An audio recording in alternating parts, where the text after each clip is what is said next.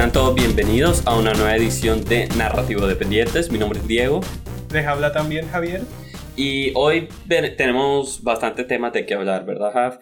Este, sobre todo porque la semana pasada tuvimos el estreno aquí en Colombia de la, la esperada película de última de Marvel y Sony, que fue Spider-Man Homecoming. Es tan incómodo decir Sony en este punto.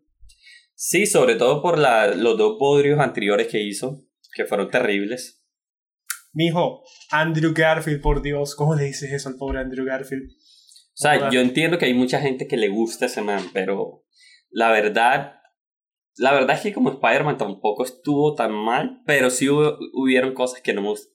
Primero que las películas no fueron buenas, por lo menos para mí. Siento que ni Amazing, The, The Amazing Spider-Man y The Amazing Spider-Man 2 no fueron, no estuvieron a la altura, sobre todo las películas de Raimi, a pesar de que hay gente que critica full la tercera. De eso iba a hablar, ¿really? Aún con Spider-Man 3 en el horizonte, Igual, aún con el Emo Dance. Pero de todas formas yo creo que Spider-Man 3 está subvalorada. yo diría que está valorada tal cual es. La película... La película toma en cuenta Tiene sus buenos momentos. O sea, yo digo, por ejemplo, el, este man, el hombre de arena, todas las escenas con él son geniales sobre eh, las escenas cuando... No, sí, son buenas, son buenas de acción. de acción, sí, pero es decir, el personaje... Tiene buenas secuencias. el personaje no es que sea malo, no es que su secuencia sea mala, si vamos a eso, por algo fue usada tanto en dos trailers cuando Spidey Symbiote coge y lo agarra y comienza a raspar su cara contra el tren. Obviamente esa escena es genial, pero no, voy, pero no por eso digo que toda escena con el hombre de arena en Spider-Man 3 es awesome. Hubo escenas que fueron buenas, hubo escenas que fueron pues sí, es verdad. Yo pienso que la, la gente le tiene más cola a esa película, o más rabia, más por... Eh, primero por, por la forma horrible en que hicieron a, a Venom. Es que ese es uno de los detalles. Fíjate que tú destacas al hombre arena. El problema de esa película también reside en que quisieron zampar tres villanos a la vez. Que es un síndrome que muchas películas basadas en cómic tienen. No es solo culpa de Spider-Man 3. De hecho, podemos decir que técnicamente Amazing Spider-Man 2 de, Andrew Garfield tiene ese problema porque hay cinco villanos. Cinco. Está Electro. Está Harry que se vuelve el no duende verde. Aunque el persona, la interpretación que hace el actor que hace Harry Osborn es genial, pero bueno. Está Rhino. Ajá. Está, ¿cómo es que se llama? El doctor este de Oscorp que al final cuando va a ver a Harry a la cárcel da a entender, como sabes que Sony quería hacer la película de los seis siniestros. Sí, claro. Eso era ese rap y también aparece encarcelado el Dr. Connors, es decir, el lagarto de la 1. Ya me dice Spider-Man 1. Oh, ok, ok. Pues sí, si lo cuentas de esa manera, sí son cinco. Cinco villanos. Pero, o sea, yo te diría que, que por lo menos la tercera película, sí, sí, tuvo esos problemas. Yo no voy a decir que es la mejor película del mundo ni nada. Pero fíjate, hasta el mismo Sam Raimi tuvo problemas porque él quería hacer la película nada más con el hombre de arena, pero Sony le insistió que metiera a Venom porque los fans querían a Venom. Es que a eso es lo que voy. Yo no culpo a que Spider-Man 3 fuera, fuera el desmadre que fue por Raimi. Porque como te digo, Spider-Man 2 sigue siendo una de las mejores películas adaptaciones de cómics que hay. Sí, de todas. Es genial. Yo no tengo queja de Spider-Man 2, obviamente. Pero es que la 3 eh, tuvo demasiada intervención ejecutiva. Sí, sí. Como para que la película fuera eso, y por eso tuvimos el resultado que tuvimos. No estoy culpando ni a Maguire, aunque prefiero en el rol a Garfield que Maguire, eso siempre lo voy a decir, pero la película en sí podría haber sido mucho mejor si hubieran dado quizás más libertad y tranquilidad al pobre Raimi.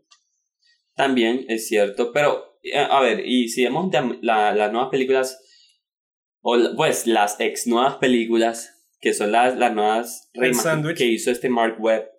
Eh, la primera, o sea, pues me pareció tras que esa, esa forma de intentar recontar la historia de Peter Parker y de contarla de esa manera en que dicen, la, o sea, dicen lo mismo pero con diferentes palabras que...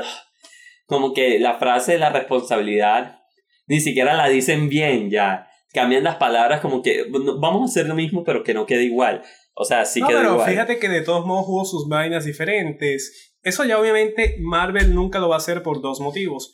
Que fue por lo que, por ejemplo, lo que voy a decir fue omitido completamente de la serie animada de los 90 con la que todos crecimos. y es Gwen Stacy.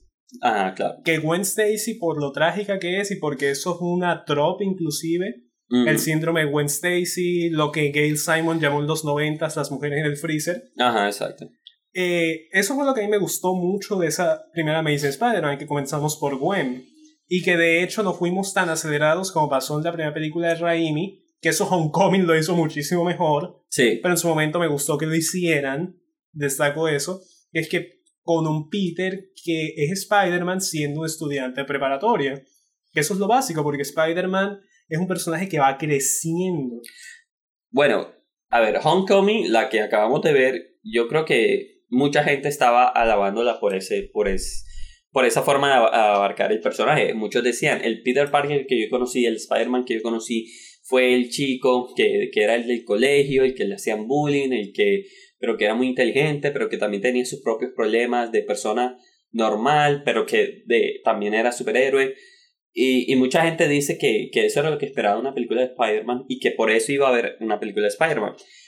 Pero a ser sincero, el Spider-Man que yo recuerdo es el que ya, yo diría que el que está en la universidad, el que está trabajando como repartidor, el que está tomando fotos para el, ¿cómo es que se llama el periódico? Daily Bugley. Es el Daily Bugley. Sí, o no me acuerdo la pronunciación si es Bungle, Bugley, pero ustedes entienden. Es el periódico con J. Jonah Jameson y Spider-Man es una amenaza. Quiero fotos de Hombre Araña. Eso Raimi lo hizo muy bien con Jake Simmons. sí, sí, yo no les doy. Que conste que yo no dejo de reconocer las vainas que Raimi hizo bien. No, no, sí, sí. Pero mucha gente dice que, que eso es lo que esperaba, o lo que siempre había querido ver. Yo personalmente, o por lo menos en mi imaginario, no sé si por, porque tal vez somos muy jóvenes o qué, pero para mí la imagen propia de Spider-Man es el, el universitario, no tanto el, que ya está trabajando como fotógrafo, el que no tanto las historias de colegio. Es que fíjate que ahí sí dice el clavo lo de que somos más jóvenes, es que hubo mucha gente eh, de todas partes que creció, fue con el Peter Parker de adolescente.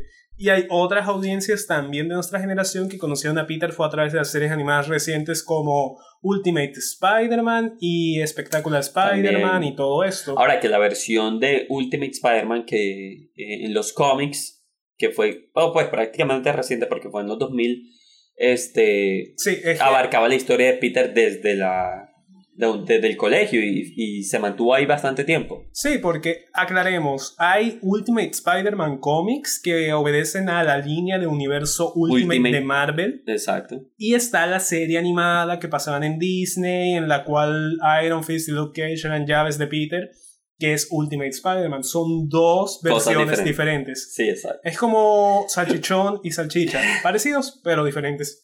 Y eh, sí, o sea, me imagino que a este punto ya todo el mundo sabrá la diferencia entre el universo 616 y... No todo el mundo, no Pero sí, exagerar. Más que Marvel es más complicado de explicar. Uf, total. Oh, por Dios. No, no son capaces de darle a sus universos una numeración de 1 o 2, sino... ¿Cómo el universo Ultimate? ¿Cuál es el número? Como 1900. No, ese es 19.6, eh, algo así. Aldebarán es el que se sabe los números. Pero fíjense, la denominación del Marvel Cinematic Universe, que es de todas las películas que vemos, es universo-19999. Ah, sí, sí, el de el MCU, eso es verdad. Exacto, en cambio, eh, no es por ser fanboy ni nada, pero vamos a decir con su multiverso y gente tiene 52 o si no hay dos pares de 52, pero es un poquito más fácil. Exacto, es mucho más fácil de seguir. Pues sí, entonces uh, yo creo que Raimi fue bueno. Me pareció una buena adaptación. La de Mark Webb, uh, no, eh, por, lo que te decía, la primera Amazing Spider-Man, primero ese villano no me parecía. Creo que fue el, el, lagarto, ¿no? El lagarto podría haber quedado bien. Yo tampoco lo sentí de la mejor forma. Pero como te digo, todos sus vainas rescatables. Y algo que te digo que Garfield hizo mejor que Maguire es que Spidey sacó toda su casta de troll contra sus enemigos con Garfield, no con Maguire. Pero diría que, a ver, eso es verdad y mucha gente, yo creo que es una opinión que, que se ha escuchado bastante. Tommy Maguire fue mejor Peter Parker que Spider-Man. Y Andrew Garfield fue mejor Spider-Man que Peter Parker. Ah, sí. Porque sí. Eh, Sí, yo sí creo que es eso, porque me acuerdo que el, Aunque de todos modos la caracterización de Maguire yo la siento más emocional que el Peter de 616. Sí, es mucho más emocional, eso sí es cierto. Que no estoy diciendo que sea malo, es una interpretación válida. Más frágil emocionalmente. Correcto. Exacto. En cambio, el de Andrew Garfield mm, realmente no parecía como que este niño introvertido que, que le gusta la ciencia, sino como un hipster incomprendido en que siempre fue picoso y ahora que tuvo poderes se las pica más.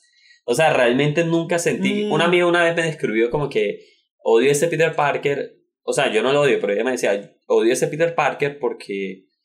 Porque es un. O sea, es un bully con todo el mundo, no solo con los villanos. Y la verdad, por ejemplo, cuando intenta esa escena de básquetbol que me pareció fatal, en que ridiculiza a Flash Thompson y. Eh, o sea, no, no se sentía como el Peter con el que yo me puedo relacionar. Como que, ok, este man Andrew Garfield, una estrella de cine, uh, con su super pelo, super peinado y tales. Y me vas a decir que este man es un rechazado. Su super pelo. Ya, exacto. Sí, porque el man le echan laca, yo no sé qué le echan. Que el, eh, que el man siempre tiene su peinado permanente, largo y tales. Y que tal que sea natural. no creo. o sea, menos relacionable aún. El man es Spider-Man. ¿Quién dice que su pelo no es naturalmente así? Pero menos relacionable. O sea, ese es mi punto, como que este man, este Peter Parker parece una estrella de cine. Al menos Tommy Maguire tenía la cara de bobo, pero este man... Ah, tú y tus cara de bobo. Pero yo no creo que este man realmente tenga... O sea, yo no me podía creer como que de verdad este man es impopular en el colegio y no tiene... y, y es de pocos amigos. No sé, o sea, era complicado. No, fíjate que eso puede pasar en tanto tú puedes ser el más papi de los papis, pero si tu personalidad patea al entorno, vas a. Igual vas a por eso, Pero por eso lo digo, o sea, más que como que el, el introvertido, yo diría que era eh, como el hipster incomprendido, como que nadie me comprende soy un genio y, ya, y tales. no diría que el man actuaba tan, como tú dices. Er, er, pero era arrogante, o sea, era como. Era, tenía su arrogancia, pero no era bully así como dicen, que es un bully con todo el mundo. Ne. Hey, mm. vamos, Spidey va a tomar, va a tomar venganza contra Flash, obviamente, en todas las versiones en que Flash es un bully. No nos vayamos a decir mentiras. Eso va a pasar por mera venganza del nerd, que es una tropa. La venganza de los nerds, sí. Entonces eso iba a pasar. Pero del resto, pues Peter no fue así tampoco un caremondada de todas y con todas. Tampoco pues exageremos. Pero bueno, por lo menos la primera película tuvo cierta coherencia. Ese traje era horrible. Yo pienso que es de los peores trajes que se han hecho en, en cine de Spider-Man. Porque tenía suela de zapatos y los ojos eran dorados. Era, o sea, y era como... Yo no le vi problema por la vaina de que se suponía que dentro de la lógica era un traje casero. Mm, yo diría que era porque lo querían. O sea, eh, fue una de las tantas películas que sufrió del síndrome de The Dark Knight, de intentar hacer las cosas, entre comillas, realistas. Pero... Eso influyó, pero de todos modos la idea era dar a entender que era un traje casero, no como que no como pasó con Maguire, que Maguire básicamente era un genio del tejido y ¡boom! Ah, sí, pero ese traje era. No, no, no, el traje era bacano, pero el punto es Maguire era un genio del tejido. La versión de Peter de Maguire, quiero decir. Y en ese sentido, pues no hubo ni policía de la moda ni nada que le dijera algo a Maguire, porque el disfraz quedó muy bien. Y a eso vamos a algo que estábamos hablando antes, que si bien el disfraz de Amazing Spider-Man hubo, tuvo sus detractores y el de Amazing Spider-Man 2 fue muy bueno. Oh, no, sí. Eh, de hecho, yo diría que es el único bueno de esa película. de Spider-Man 2. Te digo, tú porque mm, la interpretación del man que hace Harry Osborn se me va del momento el nombre del actor es muy buena. Diría que es uno de los puntos más fuertes de la película. Pero ese Duende Verde es horrible. Es que te, como que el Duende Verde sí, pero te da la interpretación que él hace el personaje Harry Osborn buena. Ah, puede ser. Pues sí, podríamos decir, pero, o sea, yo diría que son cosas desaprovechadas. Por ejemplo, el traje, el traje, o sea, es el mejor, hasta ese momento era el mejor traje de Spider-Man. Los ojos gigantes, súper grandes, que abarcaban casi toda la máscara, y el diseño era realmente simple de todo el traje, eh, bastante clásico de Spider-Man. Es más, incluso, y yo pienso que también venía en esa misma línea de intentar hacer las cosas entre comillas realistas, eh, metieron la, la, cuestión de que se le notaban las arrugas al traje, como, como si fuera un dibujo de Alex Ross, de Alex Ross, como si tuviera los pliegues de la ropa, ¿verdad? Claro. Porque los trajes anteriores solo mostraban, o sea, eran pegados al cuerpo. Entonces, eso me pareció un toque chévere, interesante. Pero esa película es un desastre. Los villanos son un desastre. La, No, no, no. Que la película tiene fallas, sí, sí, eso es entendible. De todos modos, como te digo, tiene sus puntos fuertes. la actuación del man que hace Harry Osborn. Aparte del traje, también tenemos, por ejemplo, toda la vaina de que vemos también lo de que, pues, eso fue potencial desaprovechado, pero fíjate que tuvimos toda la vaina de Oscorp y todo el origen de los papás de Peter, que siento que intentaron meter muchas vainas en el plot, pero vamos otra vez que aquí vino más influencia de Sony que el propio Mark Webb en algo. Sí, claro. Estaban desesperados en armar un universo cinematográfico. Exactamente. Y eso también contribuyó a que la película fuera un desmadre. Noten un patrón cada vez que Sony intentaba en sus películas de Spider-Man armar un universo, metieran mucha vaina, terminaban mal. Eso es. Sí, y no, y todo ese subplot de los papás de Peter, como que a mí no me interesa quiénes son los papás de Peter. O sea, eso es para cuando yo haya leído 200 números del cómic de Spider-Man y por fin digan, ok, vamos a tocar la historia de Peter. O sea, eso es para que alguien que ya haya leído mucho Spider-Man, pero realmente a la gente no le interesa saber esa historia.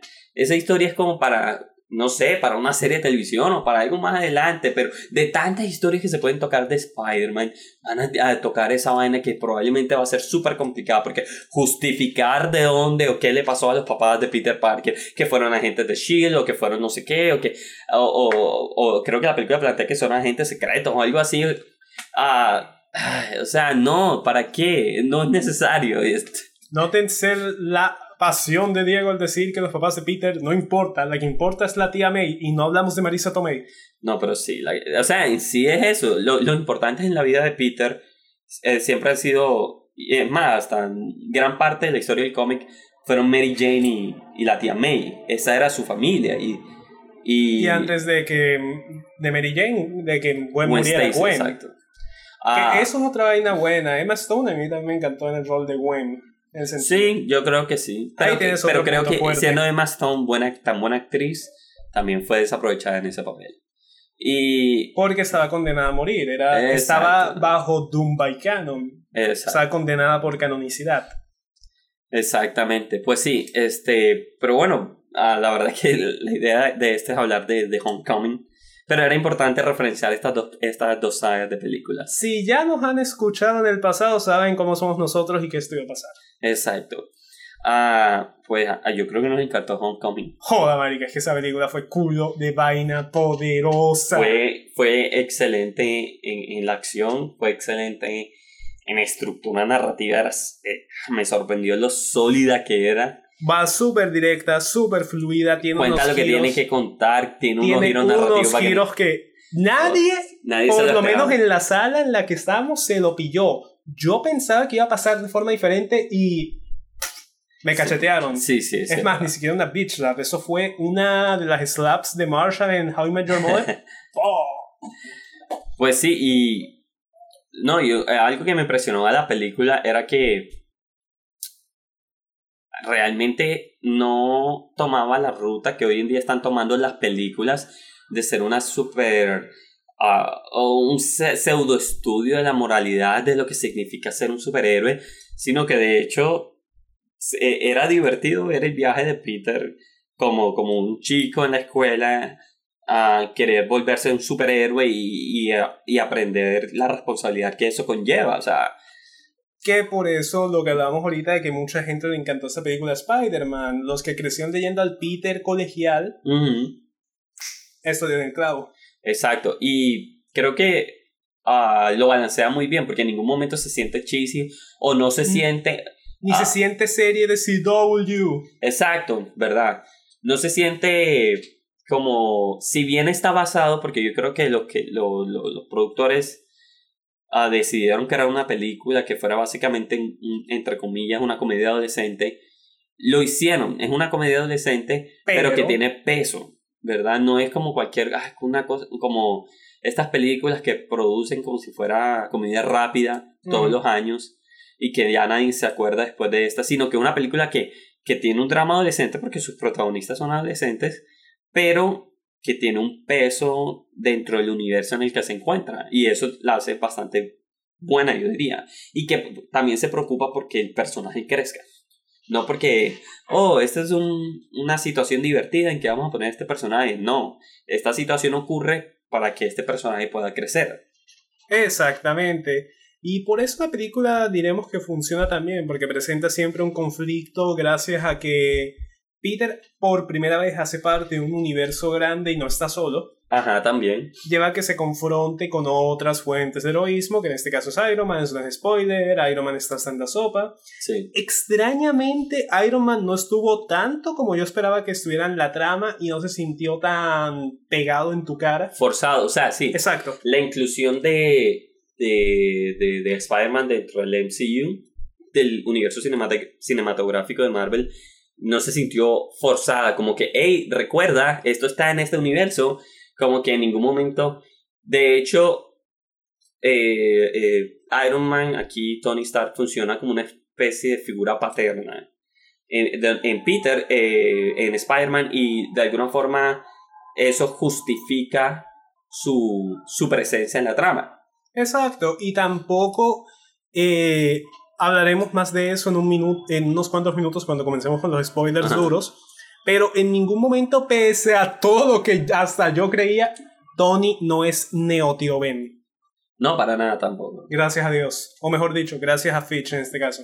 Exacto, exacto. Entonces, uh, sí, yo creo que fue, eh, fue genial. La comedia también era muy buena. Hubo momentos geniales.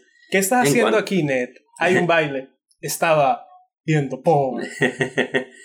Sí, este.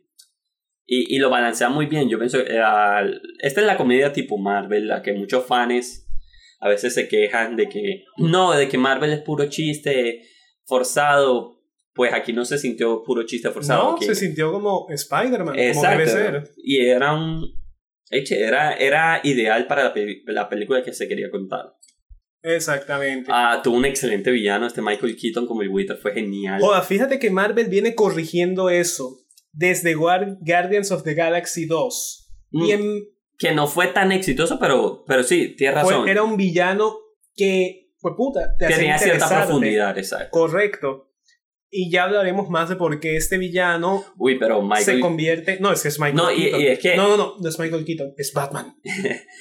Eh, pero lo interesante de Michael Keaton es que, es Berman. como él es un personaje, que un actor tan carismático, sabe, o sea, le da la humanidad que tenía que darle al, al, al protagonista. Y no solo es como a veces que, que invitan ciertos actores para que hagan de ciertos villanos que uno siente como una, una cuestión tan plana, como que como eh, lo que pasó con Jamie Foxx en Amazing Spider-Man. Exactamente. Oye, Jamie Foxx. No, no, eso es otro. Esa es otra de las razones porque esa película es súper mala.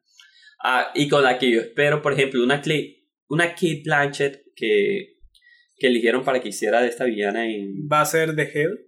De, Hell, eh, de era en...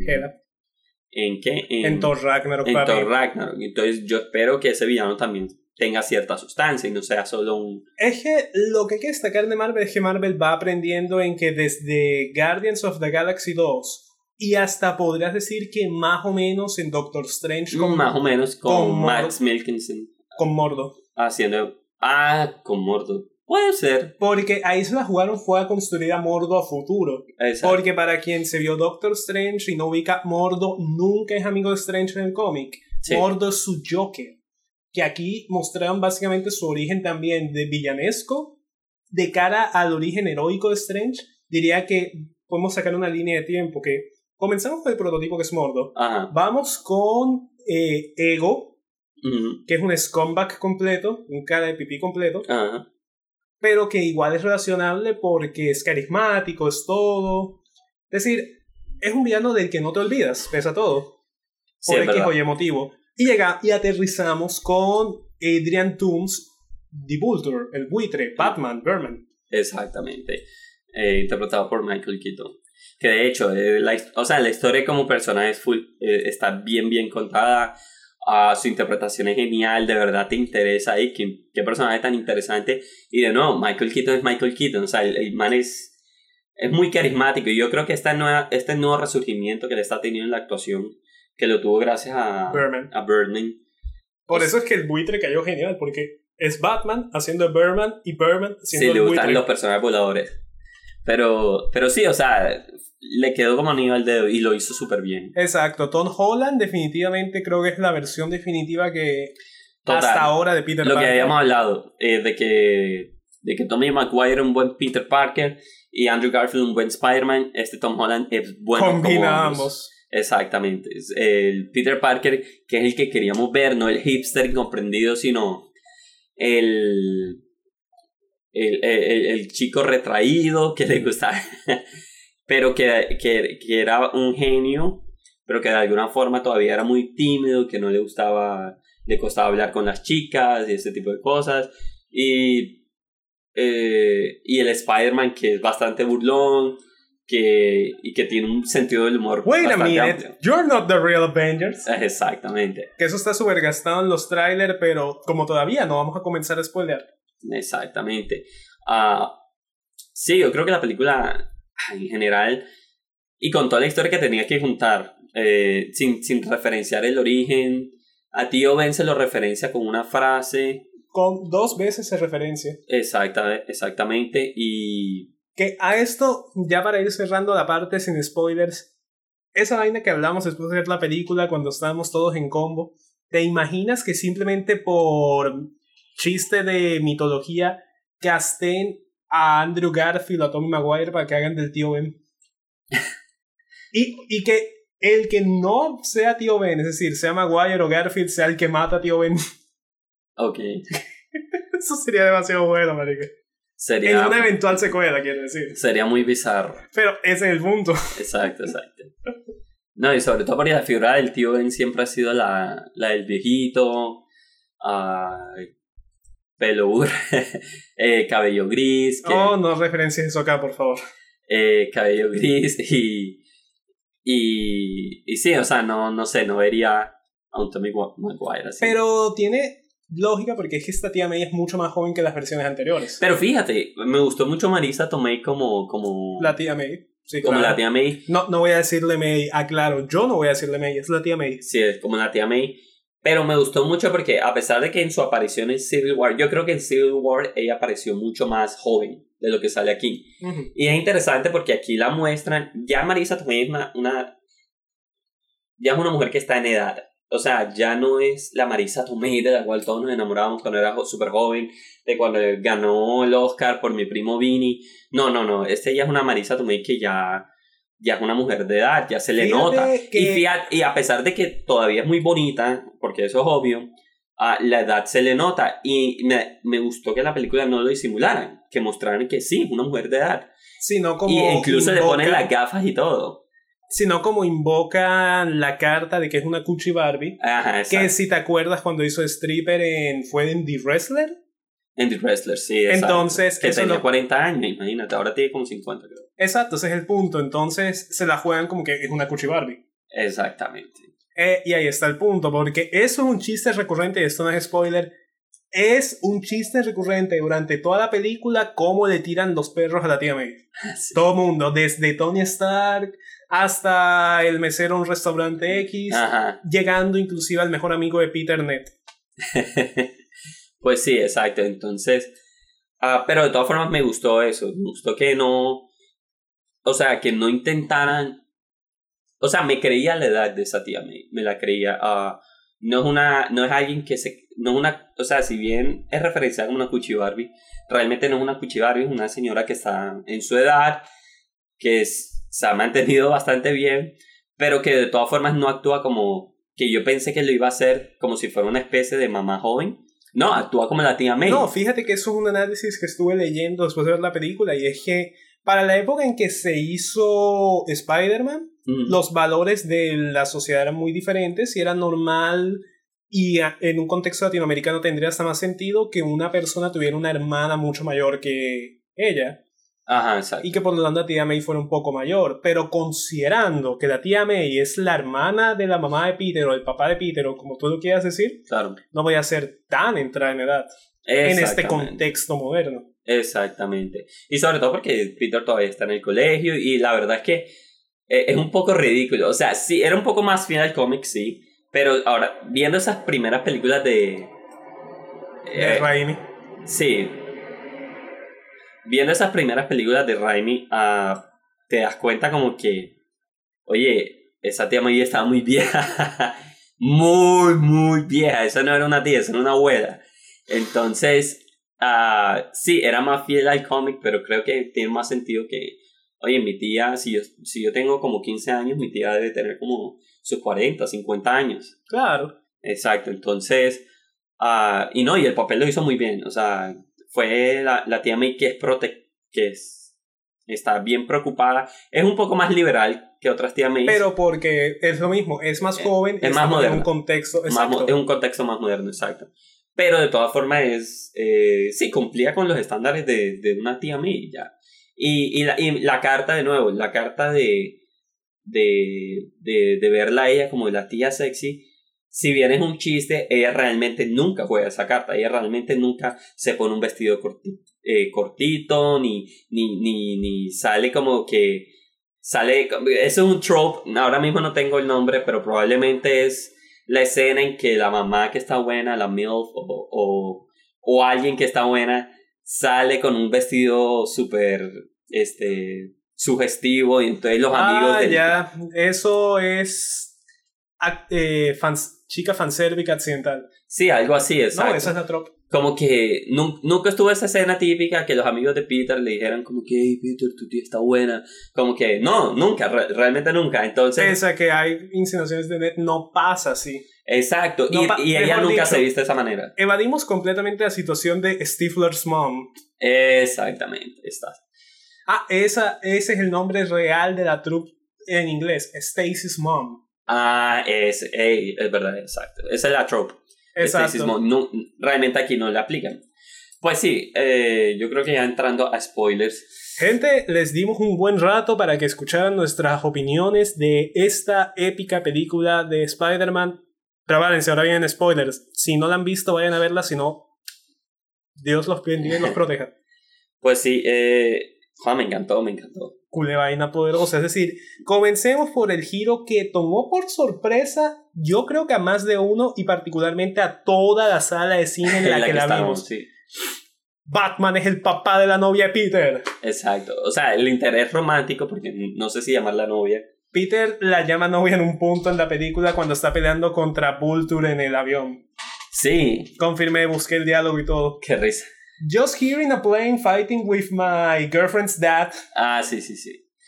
Eh, pues sí, el interés romántico aquí no es ni Mary Jane ni Gwen Stacy. Es ni siquiera Betty Brandt. Exacto, es Liz Allen, ¿no? Liz Allen. O Allen, en fin, eso varía a veces hasta del autor. Exacto a un personaje que, según entiendo, ha aparecido en los cómics. Es de los cómics, es contemporánea con Peter, de su clase y todo. Nunca salen, la tipa tiene un crush canónico en Peter en casi en todas las versiones, pero rara vez son pareja. Acá sí los volvieron. Exactamente. ¿Sabes quién también tenía un, crush con Peter? Esta... Jessica Jones. Jessica Jones. Pero ese es retroactivo, porque sabes que Jessica fue creada de cara a alias en el 2000. Sí, sí, sí, sí. Pero es como que, ¡Oh, Peter, pudiste haber tenido a la mujer de Luke Cage. pues sí, eh, ah, la actriz que hace Liz Allen me pareció que hizo un buen papel. Todos los personajes. El, el, el, pelado que hace de, de Ned el amigo ah, de Peter, que ahora no tengo el nombre. Sí, que el tipo es un, perso es un, perdón, hace un personaje interesante y su trasfondo como actor es interesante porque el tipo es hawaiano, pero a la vez tiene ascendencia filipina. Ah, fíjate. Es decir, ¿qué más diversidad Ah, sí, eh, entre otras, este es el cast más diverso ya. Eh, Liz Allen es, afroamericana, el, como tú dijiste... Flash aquí es latino. Flash es latino. De hecho, el actor se llama Tony Rebolini, Reboloni, algo Rebolini, algo así, sí. Pero es nicaragüense. Él fue el que hizo la prota el, el protagonizó una película, la última de Wes Anderson, este, El Gran Hotel de Budapest, de hecho. Ah, cierto, es el del Gran Hotel de Budapest, que en esa película también está Voldemort Ralph Fiennes. Exacto. claro, esa película es genial. Y Ah, y Mary Jane, que al final descubrimos que es Mary Jane. No, es, MJ. Eh, eso no lo entendí. Explícalo. A ver, es que eso es una vaina que todavía es tema de discusión y es una de las pocas críticas que tiene la película. A ver, todos sabemos que inclusive en Amazing Spider-Man 2 de Garfield iba a pasar, pero sacaron todas sus escenas del corte cinematográfico. Que el amor de la vida de Peter es Mary Jane Watson. Sí, la no roja. No le den vuelta. Eso es Face it, Tiger, you just hit the jackpot. Ajá, Punto. Mary Jane Watson. El apodo canónico de Mary Jane en todas sus versiones es MJ, MJ por sus iniciales, María Juana. Exacto. Mary Jane. Exacto. Entonces el personaje interpretado por una de estas cantantes idol de Disney, Zendaya, supuestamente se llama Michelle y todo el mundo comenzó a decir, pues puta, va a ser Mary Jane y supuestamente un leak y la vieja se burló en una entrevista del fandom Ajá. porque el fandom no puede tener cosas bonitas. Sí de que, no, no, no, yo no voy a ser Mary Jane, mi personaje se llama Michelle y tal, y también los productores lo dijeron, pero al final, al final, al final, al final de todo, que la vieja, dado que Liz se fue y toda la vaina, y porque debido a que el Bull Tour termina siendo Batman no muere, Batman vive. Ah, exacto. A que el Bull Tour es capturado y apresado y todo demás, Liz y su mamá se van de la ciudad porque quieren tener una mejor vida, dado que el padre y esposo va a estar preso. y Michelle es nombrada jefe del grupo de, de Declatón, como se pronuncie. Saben que eso no tenemos en Colombia. Sí. Del equipo académico estrella de la escuela. Entonces, ella dice, You can call me MJ. Mis amigos me dicen MJ porque se llama Michelle Jones. O sea, sí era Mary Jane, ya, solo que aquí le cambiaron el nombre. Exacto, es una versión alternativa de Mary Jane es como que, por ejemplo, en, en el Elseworld de DC Batman Fair Killer, Richard Grayson no se llama Richard Grayson, es su stage name, pero en verdad tiene ascendencia romana y se llama Richard Greg Scott. Sí, algo así, exacto. Es la misma ah, yo creo que la actuación de Zendaya estuvo muy bien. Exacto. A mí, me gustó, a pesar, es una reimaginación de Mary Jane pero como esta chica rechazada, de hecho ella sí es la rechazada. No, pero ella es autorrechazada. Autorrechazada, súper cerrada, que no tiene amigos, sarcástica y... Obsesionada con Peter. Oh, ah, sí, exacto. Porque en un momento mencionan que Peter, pero ya te fuiste a este club y tal y tal. Porque hay algo a aclarar. Otro de los cambios de esta versión es que, boom, Peter ya no tiene, sí tiene bullying, pero no el bullying que tú esperarías porque esto es una escuela que está especializada en parte tecnológica y científica. Que tiene todo el sentido del mundo. Por supuesto, eso nos lleva al punto de que todo el mundo es jodidamente inteligente, en esa escuela. Si alguien te hace bullying es porque le cae mal. Exacto. No porque nerd. Eh, de hecho, Flash Thompson aquí es rival académico de Peter y no es tan bueno como Peter, pero se cree la bondad porque tiene plata. Maneja un Audi. Exacto, exacto. Entonces por eso es un que pipí con Peter. De hecho, ¿cómo le dice Flash en la fiesta del disc? Penis Parker. Penis.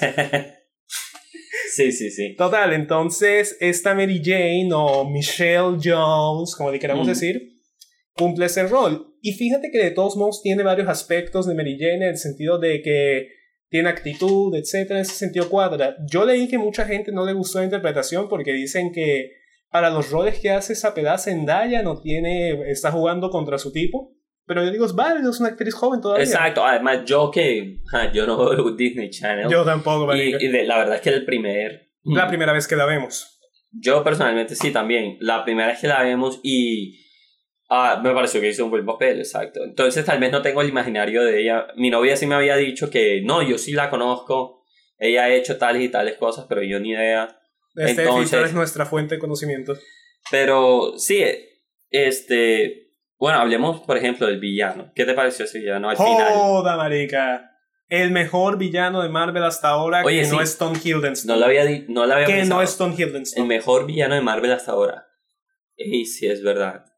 Y realmente porque Tom Hiddleston, si bien Loki es bien, es chévere, es atractivo, es una de las, una de las caras que alguna vez, fue una vez una de las caras del universo de Marvel, eh, realmente yo pienso que en sus películas Loki realmente no tuvo mucho que hacer era como un villano. Era por. Eh, yo creo que era más realmente el, el appeal, o sea, el. Es Tom Hiddleston. Exacto, era Tom Hiddleston el que, el que le daba cierta o, cierto atractivo a ese papel de Loki, pero. Pero creo que el, el verdadero mejor villano hasta ahora que yo he visto en una película de Marvel ha sido Michael Keaton como el buitre.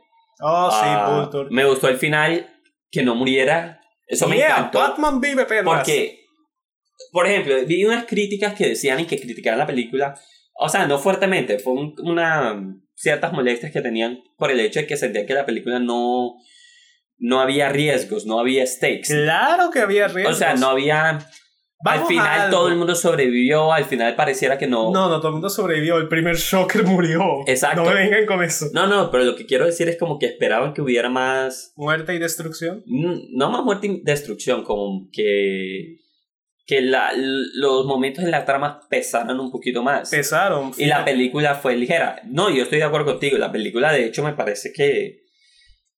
Que. O sea, no es una trama pesada porque no tiene por qué ser una trama pesada, pero de todas formas hay un peso dentro de los de, de, los eventos que transforman a Spider-Man como personaje. Eso, o sea, Spider-Man se transforma como personaje. Obviamente, Hay un su desarrollo de personaje muy bueno. Exactamente. ¿Y qué punto esa crítica es pendeja? Voy a decirlo como es una falacia. Vamos al punto, cuando demostrando por qué es Batman, o un Batman, Michael Keaton en su momento cuando ya Peter va a recoger a Liz para el Homecoming Dance, el baile Homecoming, que es uno de los significados del título, ahí es cuando Peter se da cuenta, oh mierda, el papá de mi novia es el Vulture. Ajá, y los está llevando al baile. Liz comienza a hablar de Peter, obviamente. Tú terminas hablando hasta por los juegos de la persona que te gusta o quieres. Claro. Y gracias a eso el man te acabó suelto y se da cuenta que Peter es Spider-Man. Lo cual me, me, me, encantó. es Batman. Y eso fue un, eh, yo, eso debe ser un trope, a ver. a eso se llama Bat Deduction. Back Deduction, no, pero me refiero al trope en que parece parece que el villano va a descubrir, a descubrir quién es la identidad de su oponente, pero ocurre algo que no pasa, como en Death Note, por ejemplo, cuando él está a punto de descubrir a Light, pero pasa algo y, ah, no, no, no lo descubre. O como que yo pensé que en ese momento eh, de la película, pensé como que, ok, vamos a tener el momento en que el man va a estar muy cerca de descubrir y realmente no pasa nada y el man no lo descubre. Pero sí, lo descubre. Y ese es el punto, y es donde viene que no sintieron que había repercusiones en la película, huevón. Después de eso, Liz sigue y le justifica a ella que se quede Vulture, le justifica a ella que se va a quedar sola, solo con Peter porque va a darle la charla del padre preocupado. Ah, exactamente. De tú sabes, no embaraces a mi hija y todo. Todos sabemos que es eso. En fin, el punto es, ahí aprovecha y le dice a Peter que él respeta a Peter porque el trabajo que hace es bueno. De hecho, él salvó la vida de Liz en Washington. exactamente. Y todo esto. Y le dice que él no tiene problema con sus vainas superheroicas, pero que si se mete en su camino, va a matarlo a él y a toda persona que ama. Y como es Batman, te lo crees. Sí, de hecho, una, eh, es una escena bastante pesada. Sí. pero para nada fuera de tono. Más porque el tipo tiene un arma y todo el cuerpo. no, que si te quisiera matar ahora Peter puede hacerlo. Exactamente, fue súper amenazante, pero para nada fuera de tono. O sea, iba en, el, en la intensidad del momento. Desde que Peter abre la puerta de la casa de Liz y descubre mierda. Este es el papá de... de, Y el man está todo como que... Exacto. Estás muy bonita, Liz. Y, y, y lo peor, Michael Keaton actuando como típico padre. exactamente. Y Peter, todas las acciones de él se ven súper amenazantes porque saben que es el Vulture. No, no, y después cuando, cuando el Vulture de hecho descubre, y, y me gustó que la película se atreviera a hacer eso. Porque hay películas que no lo hacen, hay películas que creen que, que descubrir, o sea, haciendo que el villano descubra la identidad del, del héroe, eh, de alguna forma le quita cierto digamos, potencial a la historia, pero no, no se lo quita si lo sabes hacer y aquí lo supieron hacer muy bien. Es más, al final de la película, cuando ya Tooms está en la cárcel, alguien le pregunta, ¿tú sabes quién no, es? No, alguien no, este Scorpio le pregunta, Mark Gargan, él es Scorpio. Ah, te iba a preguntar, ¿el dónde sale? ¿El actor o el personaje? El personaje. No, él es un villano clásico de Spider-Man que tiene Pero porque estaban hablando de Spider-Man en ese momento. Porque, ¿te acuerdas la reunión del ferry en la que iban a traficar las armas que estaba haciendo el combo de Tooms, de ah, exacto. El contacto de ellos era Mark Gargan, Scorpio. Oh. Y entonces en ese momento le escaparon Vulture y el segundo Shocker. Claro pero el resto de la gente fue apresada por el FBI que llamó Tony preventivamente. Que Tony, brillantes habilidades de comunicación, no haberle dicho a Peter que el FBI va a estar ahí. Exactamente. Brillante, Tony. En fin, volviendo al tema, el punto es, Mark Gargan ya está en la cárcel. Al ver que Vulture llega, le dice, hey, me dijeron por ahí que tú sabes quién es Spider-Man. Y Probablemente puede ser vaina de valor villanesco, de que de todos modos es alguien preciado para su hija o gratitud de que Peter de hecho salvó a su hija de la muerte previamente en la película. Claro. Eh, Vulture niega saber quién es Spider-Man y dice, ¿tú crees que si supiera quién es no estaría muerto ya? Exactamente. Y uh, lo hace un villano súper interesante. A ver, yo me había quejado de que en Jessica Jones, uno de los o sea, Jessica Jones tiene uno de los mejores villanos dentro de ese universo que es Killgrave no, si vamos a eso, Killgrave es el villano más hijo de puta que hay en todo el MCU. Pues sí, pero me refiero a. Ganado. A, a, tal vez. A caracterización del, del personaje. Para mí, una de las mejores ha sido Killgrave. Y, a mí nunca me gustó. Es el décimo doctor, por favor. Exacto. Y, a mí nunca me gustó que lo hayan matado porque yo siento, hey, qué forma de aprovechar ese personaje. Sí, pero es como, es como cuando Hitler como Joker muere y no y, y tú pierdes y uno pierde la oportunidad como espectador de volverlo a ver aunque ahí son casos contrarios porque ahí no murió el personaje murió el actor. Sí pero de, de alguna forma con el actor murió el personaje porque nadie más se iba a atrever a a tocarlo. a tocarlo exactamente. Este en este caso yo siento que hombre a mí para mí hubiera sido una tragedia que tú como muchas películas que por alguna razón muchas películas esperan que el villano muera al final este, esta película no lo hizo y me hubiera parecido una desgracia porque hubiera sido una desaprovecharlo. un, un, villano tan bueno como, como fue este, se, sería desaprovecharlo y sería como deshacerse de él y decir, sabes que ya no lo vamos a ver. O arriesgarse a que si lo, lo necesitan en verdad después, lo vayan a revivir, que sería lo peor. Sí, pero fíjate que pese a todo lo de Gil Killgrave estaba justificado en algo. El MCU apenas está comenzando los poderes de Killgrave son demasiado jodidos como para contener en algún sitio.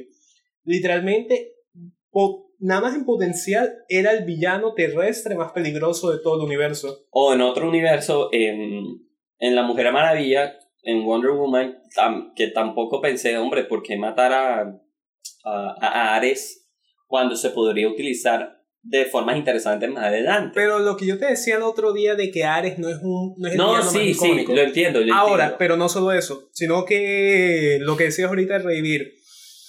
Son deidades, ah, nunca mueren definitivamente, eso tú lo sabes. Pues sí, pero, me da más cola entonces aún porque entonces disminuyen el, el, hecho de su muerte. Entonces, pero ah. no sabemos qué van a hacer, de No, no, sí, de todas formas. Lo que yo digo es que es una forma de desaprovechar, o sea, uh, es más, incluso desde las primeras películas de superhéroes, desde las primeras Spider-Man, el Duende, el Duende Verde muere al final, Doctor Octopus muere al final. Se sacrifica al final. Eh, pues sí, este, pero mueren, mueren los villanos porque...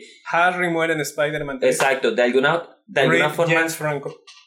De alguna forma la lógica en el cine o cuando se adaptan a las películas es que un villano así, tan malvado o una persona de este tipo realmente no debería de poder sobrevivir, pero no, sí debería poder sobrevivir. Es que ¿por qué crees que se creó la... No es un imperativo moral, ¿por qué crees que se creó en la continuidad de DC la norma de no matar de Batman que es tan icónica? Porque él mantiene demasiados buenos villanos como para que Batman los matara. Exactamente. Y ahí siguió toda la regla. Y dice, Ahora, yo creo que Peter tiene la misma regla, ¿no? No, él tiene la misma regla. Y eso es una de las críticas que todo el mundo dice, oh sí, yo eso digo de Batman por más que me guste, él debería matar a los villanos y tal. Maricas, ustedes no podrían apreciar a Batman como lo hacen si sus villanos estuvieran muertos si él matara. Dejen de Exacto. Dejen de Batman es tan bueno como sus villanos, exacto. Y, yo, y me atrevería a decir que es lo mismo con Spider-Man. Es tan bueno como sus villanos. No, es más, la galería, yo diría la galería de villanos más icónica. Después de Batman es Spider-Man. Es la de Spider-Man, total. Después de Batman, Batman, Spider-Man. Y solamente porque Batman es mucho más viejo. Exactamente. Ahora vamos a eso, que los villanos de Spider-Man son tan icónicos que acuérdate en la época de Superior Spider-Man, cuando el Doctor Octopus era Spider-Man, no pregunten, pasó, fue mejor de lo que se escucha. en los cómics, de hecho sí, fue bastante Fue muy interesante. Ah. También sacaron una serie llamada The Superior Voice of Spider-Man y esa serie fue tan buena que ganó premios. es decir, lo que se llama el Oscar de los cómics, que son los Eisner, creo que Superior Voice estuvo nominado y ganó, ¿no? No estoy seguro, pero me imagino. Estuvo mínimo nominado. No, sé que estuvo nominado, pero no me acuerdo si ganó. Ok. ¿Sabes que toda la atención me la quitó el hockey de Matt Fraction? Sí, sí. Puto hockey.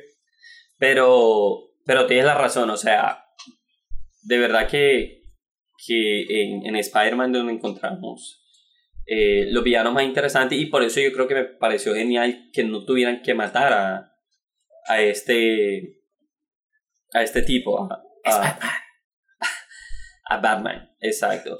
Ah, de resto, a ver qué más me gustó de la película. Creo el personaje de Ned estuvo muy chévere. De Ned, el. Obsesionado con ser el control de misión de Peter. Y lo Exacto. logró. Esos son metas, gente. Esos son metas alcanzadas. Me gustó el nuevo traje, me encantó. Me, me, de las piezas de fandom que a mí me encanta, por, por lo menos en Spider-Man, fue fue el traje. Me, me encantó que fuera táctico. Cosas tan, tan tontas como... Me encantó Karen. Oh, dato curioso. Adivina quién hizo la voz de Karen. La AI del traje de Peter. Está... No, no me acuerdo. Jennifer Connolly. Connolly, sí, Jennifer Pero Connolly. Pero ¿qué es lo importante de Jennifer Connolly de cara ah. al Marvel Cinematic Universe? Que ella es la... caliente, caliente. Ella es como la esposa de Paul Bettany, ¿no? Sí, y Paul Bettany es Jarvis Vision. Exacto, y Paul Bettany después de ser Vision. Es súper cómico, marica. Sí, sí, sí. ¿Te imaginas que Karen también se volviera un android eventualmente Pero es que Karen con Vision? Karen también es Friday, ¿no? No, no, no, Karen es diferente a Friday. Sí, es diferente. Ah, Porque es que Friday tiene, canónicamente tiene acento escocés. Ah, ok. Es decir, si una actriz fuera a interpretar a, Karen, a, a Friday, tendría que ser Karen Gillan y Karen Gillan ya es Nebula. Exacto. Eh, no, pues sí, o sea, es, es... El traje me pareció genial. O sea, cosas tan tontas como la textura del, del traje. Porque... Eh, una de las vainas mejores de la película, mejores. Cuando Peter se termina yendo de la fiesta de Liz porque termina viendo explosiones que son culpa del primer Shocker y de la banda de Vulture. Ajá el man como está en los suburbios y no hay nada por lo cual pueda trepar, tira su telaraña en vano y le toca correr y saltar sobre tejados y no sé qué. pero, pero ¿sabes qué? Interesantemente, es, eso fue interesante explorarlo. Es más, uh, alguna vez, creo que con mi hermano habíamos hablado sobre viendo Daredevil, diciendo aquí en nuestra ciudad natal de Barranquilla, decir, algo como Daredevil podría existir aquí, y dijimos como que sería muy difícil porque aquí no hay tantos edificios como de Nueva York. No, pero ya en Barranquilla eso está completamente subvertido gracias a la cultura del cemento, marica. Donde tú voltees, ya tumba una casa clásica y Claro, claro, pero me refiero al hecho de que... Sería mucho más jodido, obviamente. Muy difícil. Y, dice, y, me, y, me, hizo pensar como que, bueno, eso sería interesante explorarlo uh, por parte de un personaje como Daredevil. Pero ahora que lo pienso también con Spider-Man, ¿qué pasa cuando Spider-Man no, no tiene edificios alrededor? Y más recuerda que de por sí Spidey y Daredevil son amigos. Exacto. Ah, hablando de esa escena, me encantó esa escena porque es otra. Yo diría que esta, esta película uh, subversa muchos tropes. Sí. O sea, de verdad que los pone de cabeza. Les iban. Parecía que iba a ser la propia escena en que Peter Parker, por querer ser popular, iba a ser de Spider-Man iba a aparecer como Spider-Man dentro de una fiesta a decir que, hey, yo soy amigo de Peter Parker para, para poder volverse popular. Y parecía que esa escena iba por ese lado. Yo ya sentía el cringe, yo ya sentía la pena ajena subiendo por... Él ya estaba sufriendo con la intensidad de como que, hey, no lo hagas, no lo hagas, no lo hagas. Y la película justificó de tan excelente manera para no hacerla, porque ya cuando Peter estaba en traje ya lo iba a hacer, a ¡pum! ocurre... Pero antes de eso el man se frenó. No, sí, el man se estaba frenando, estaba diciendo como que, hey, no, qué estupidez, no voy a hacer esto. Y pum, ocurre una explosión a lo lejos y lo cual crea una situación que en verdad merita que se disfrace de Spider-Man, lo cual encajó perfecto en ese momento. Es decir, es una, eh, es una causalidad y todo lo que ustedes quieran, pero... Exacto, una coincidencia, causalidad, lo que sea, pero, pero pienso que fue, fue correcto, fue correcto porque de alguna forma justificaba el hecho de que Peter estuviera en traje Ah, y juega con esa trope de las películas de adolescentes y eso. Exacto. ¿Qué otra vaina? Tony no le roba la cámara a Peter en ningún momento. Por el mismo, lo que hablamos eh, muy al principio de este, de este capítulo, de este episodio, que actúa como un mentor. Y al final, aunque Tony tiene su parte para sentir que esto es Iron Man 7 u 8, dependiendo de tu perspectiva, si eres fan de Tony, la vaina que yo la vi, yo la sabía eh, por filtraciones, por leaks, hace como cinco meses, pero no pensé que fuera verdad y no quise averiguar si era verdad o no. Ajá. Gwyneth Paltrow volvió como Pepper. Ah, sí. Y su relación con Tony restaurada, al fin. Sí, se casan al final. Propone matrimonio. Se propone matrimonio, exactamente. Y ah. Happy tenía el anillo desde 2008, lo cual es una broma muy meta. Porque 2008 fue la película de Iron Man 1. De hecho, yo diría que es el es que casi como un personaje de comedia. Y sobre todo en esa escena final cuando, cuando este Tony está diciendo como que, ok, tenemos esta, esta prensa. Al final Peter, resulta que al final Peter...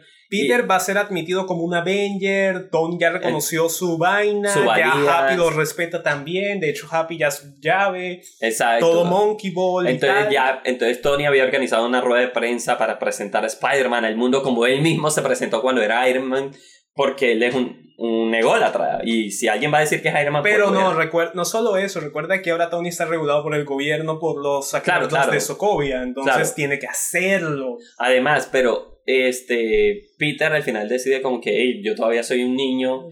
Eh, como que citas una frase que le dijo Tony, tengo que estar, quiero estar un tiempo más pegado a la Tierra. Y pero Tony lo chévere es que le había hecho un traje de Iron Spider. Exacto. Que sería épico. De la saga de, de la famosa historia de Civil War en los cómics. Bueno, le hace el traje de Iron Spider. Eh, y lo cual la escena me, me, O sea, yo pienso que esa es la escena que, que, que, de hecho justifica y explica que sí hubo crecimiento del personaje. Claro. Y uh, entonces Tony al final para justificar la, porque Peter. La rueda de prensa. Porque, y Peter dice: Esto era una prueba de mi personalidad, ¿verdad? Oh, sí, sí, claro. Lo hiciste muy bien, chico. Sí, ahora vete. ahora vete. Happy, quédate un momento conmigo. ¿Y ¿Qué hacemos? Y luego Pepper sale de una puerta y muestra el poco periodista atrás. ¡Hey, ¿dónde está Peter y tal? sí, sí, sí. Y después, eh, allí cuando eh, parece, o sea, eso, era, eso es plenamente una escena de comedia y funcionó como una escena de comedia. Perfecto, más porque básicamente Tony pensó en proponerse a Pepper para justificar la rueda sí. eh, ah, pues sí, me encantó. Yo, yo diría que está en el top 3 de las mejores películas de Marvel. O sea, para mí es la, está en el 2. No, literalmente mi top como quedó alterado. Decidí, para dejar de joderme la vida a mí mismo, zampar Guardians of the Galaxy 1 y 2 en el 1. Como que, eres mi eslabón. Después está Spidey. Después está Winter Soldier. Yo diría que mi top 3 estaría entre Guardians of the Galaxy, Spider-Man y Doctor Strange. Doctor, y Doctor Strange, es la cuarta. Y Doctor Strange definitivamente la tendría tercera. Eh, es que yo quería tener Strange de tercera, pero es que Winter Soldier marcó un punto interesante, porque si bien Strange... Pero fíjate que yo siento que Winter Soldier peca de algo y no pecó Spider-Man, y es que Winter Soldier depende mucho del universo cinematográfico. Pero es que la tomaron como punto para catalizar cambio en todo el universo. sí, sí, eh, bueno, eso también fue interesante. Y en parte, como dijo Don Strider de Winter Soldier en su momento, ¿Quién pensaba que Capitán América podría patear tanto culo? Sí, no, no, o sea, no digo que Winter, Soldier no sea mala, pero... A ver, a mí nunca me había interesado mucho el personaje de Steve Rogers. Winter Soldier logro que me interesara. Sí, sí. por, por, eso es que la tengo por encima de Strange, nada más por eso, porque yo adoro a Strange como personaje Marvel, me encanta. Es uno de mis top 5 personajes de Marvel junto a Spider-Man, Coulson, Bestia y compañía. Pero... Y, y es Benedict Cumberbatch.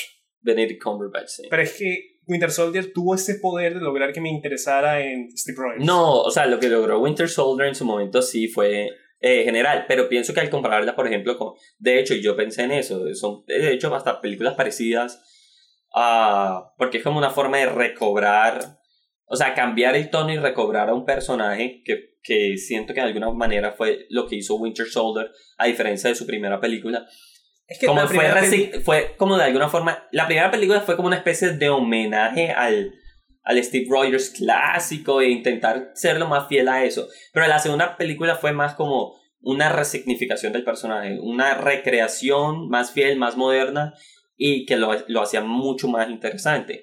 Y yo pienso que Winter Soldier lo logró. Lo que digo es que tal vez la trama depende mucho del universo general de Marvel. En cambio, es una eh, película de ensamble, la puedes tomar como una Avengers eh, 1.5. 1.5, exactamente. Obviamente, así como Civil, casi como irónicamente Civil War 2.5. Es más, yo diría, me gustaría ver una película de, Cap, de Captain America, pero que fuera de Captain America, no que fuera de Captain America en el universo de Marvel.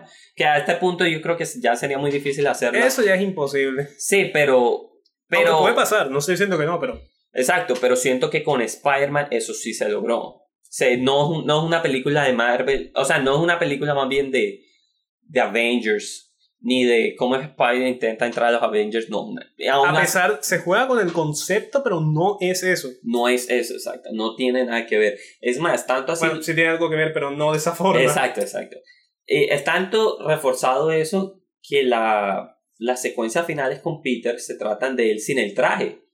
Sin el traje nuevo que le hace Sí, con su protosuit, que el protosuit de Peter me encanta porque se ve casero, pero se ve casero de una mejor forma que The Amazing Spider-Man 1. Sí, total. Y es un homenaje al traje de Ben Riley, la, la araña escarlata Scarlet Spider, que es... De la saga, de la asquerosa saga de, la, de los Pero ese personaje es muy bueno. Sí, sí, claro. Ben Riley es uno de los mejores Spider-Man junto a, pues a Peter, obviamente. Exacto. Y a Miguel O'Hara y Miles. Sí. Y, fíjate que Miles eh, fue la típica de que sabes que está en el universo ahora, pero el tío de Miles aparece en la película. Miles Morales es uno ah, interpretado por Donald Glover. Bueno,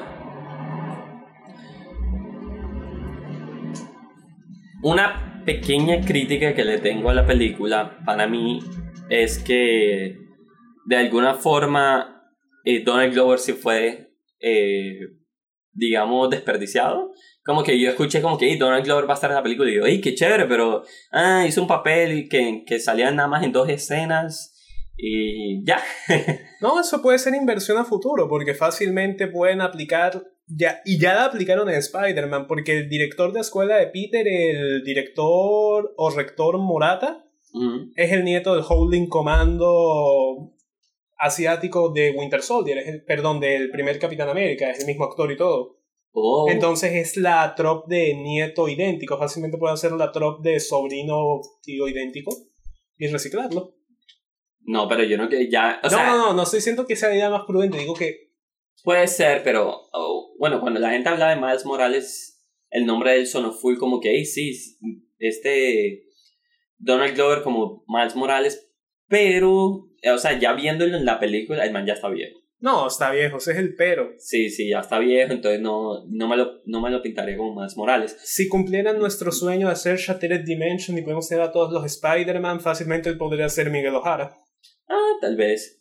Pues sí, uh, Spider-Man genial, me pareció espectacular, una de las mejores películas de Marvel hasta ahora. Sí. No han bajado de calidad, vamos a ver cómo sale Ragnarok. Nosotros tenemos mucha fe en Ragnarok. Ey, pues no mucha fe, pero sí tengo expectativas. Es decir, tienes a, a Waikiki que te gusta como director. Ah, Taika Waititi. Tenemos un tono que está chévere, que está abrazando la wackiness que puede tener una historia de Thor. Mm. Tenemos a Hulk. A Hulk. Y tenemos a Kate Blanchett. Exactamente. Y para las que les gusta eso, que sé que son bastantes y probablemente gente que nos escucha, gente que es cercana a nosotros, tienes a Tom Hiddleston. También. Es la receta para una buena película. Esta película puede ser el Winter Soldier de Thor. Correcto, y para citarles algo, es la primera película de Thor que vamos a ver en estreno en cine. Exactamente. Porque sí, lo vamos a hacer. Obviamente antes de eso viene la Torre Oscura, pero... Eh, además. Pero en fin, eso, eso lo tocaremos en agosto, no se preocupen. Eh, pues sí. Ahora. Spider-Man sin re. ¿Cómo es? Fue una película, no, no dejó nada al desperdicio. Excelente. 9 de 10. Sigamos.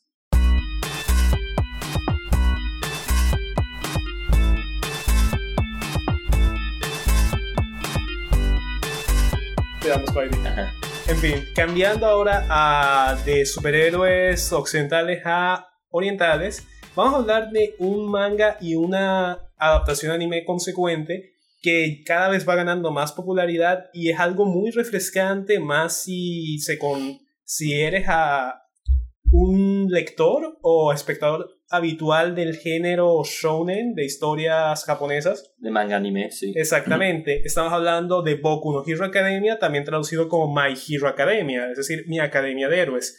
Un título que quizás no les diga mucho, que pueda sonar a. Como pasó con Tiger and Bonnie, que todo el mundo pensó que iba a ser una vaina infantil, resultó siendo genial. Ajá. Boku no Hero Academia nos trae la historia de una sociedad de superhumanos en que el 90% de la población mundial desde hace cinco generaciones tiene habilidades sobrehumanas llamadas quirks, particularidades. Y gracias a eso, la sociedad de héroes no es un pajazo mental.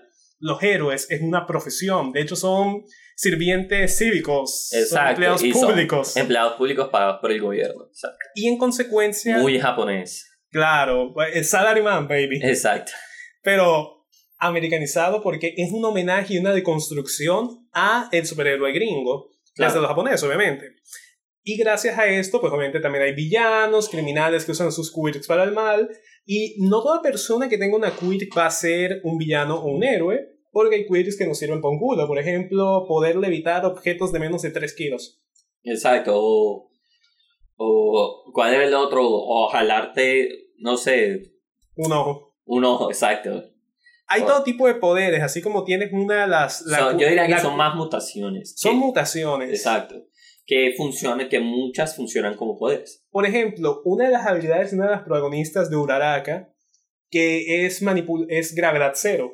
Y esa vaina sirve como héroe, pero también le serviría un chingo al negocio de la familia de ella, que es construcción. Exactamente. Eh, pues sí, eh, recientemente tocamos el tema de Boku no Hero. Por fin me la, puse, eh, me la puse a ver después de que Javier me la recomendó. Oh, así, marica. Ah, y de verdad, es de...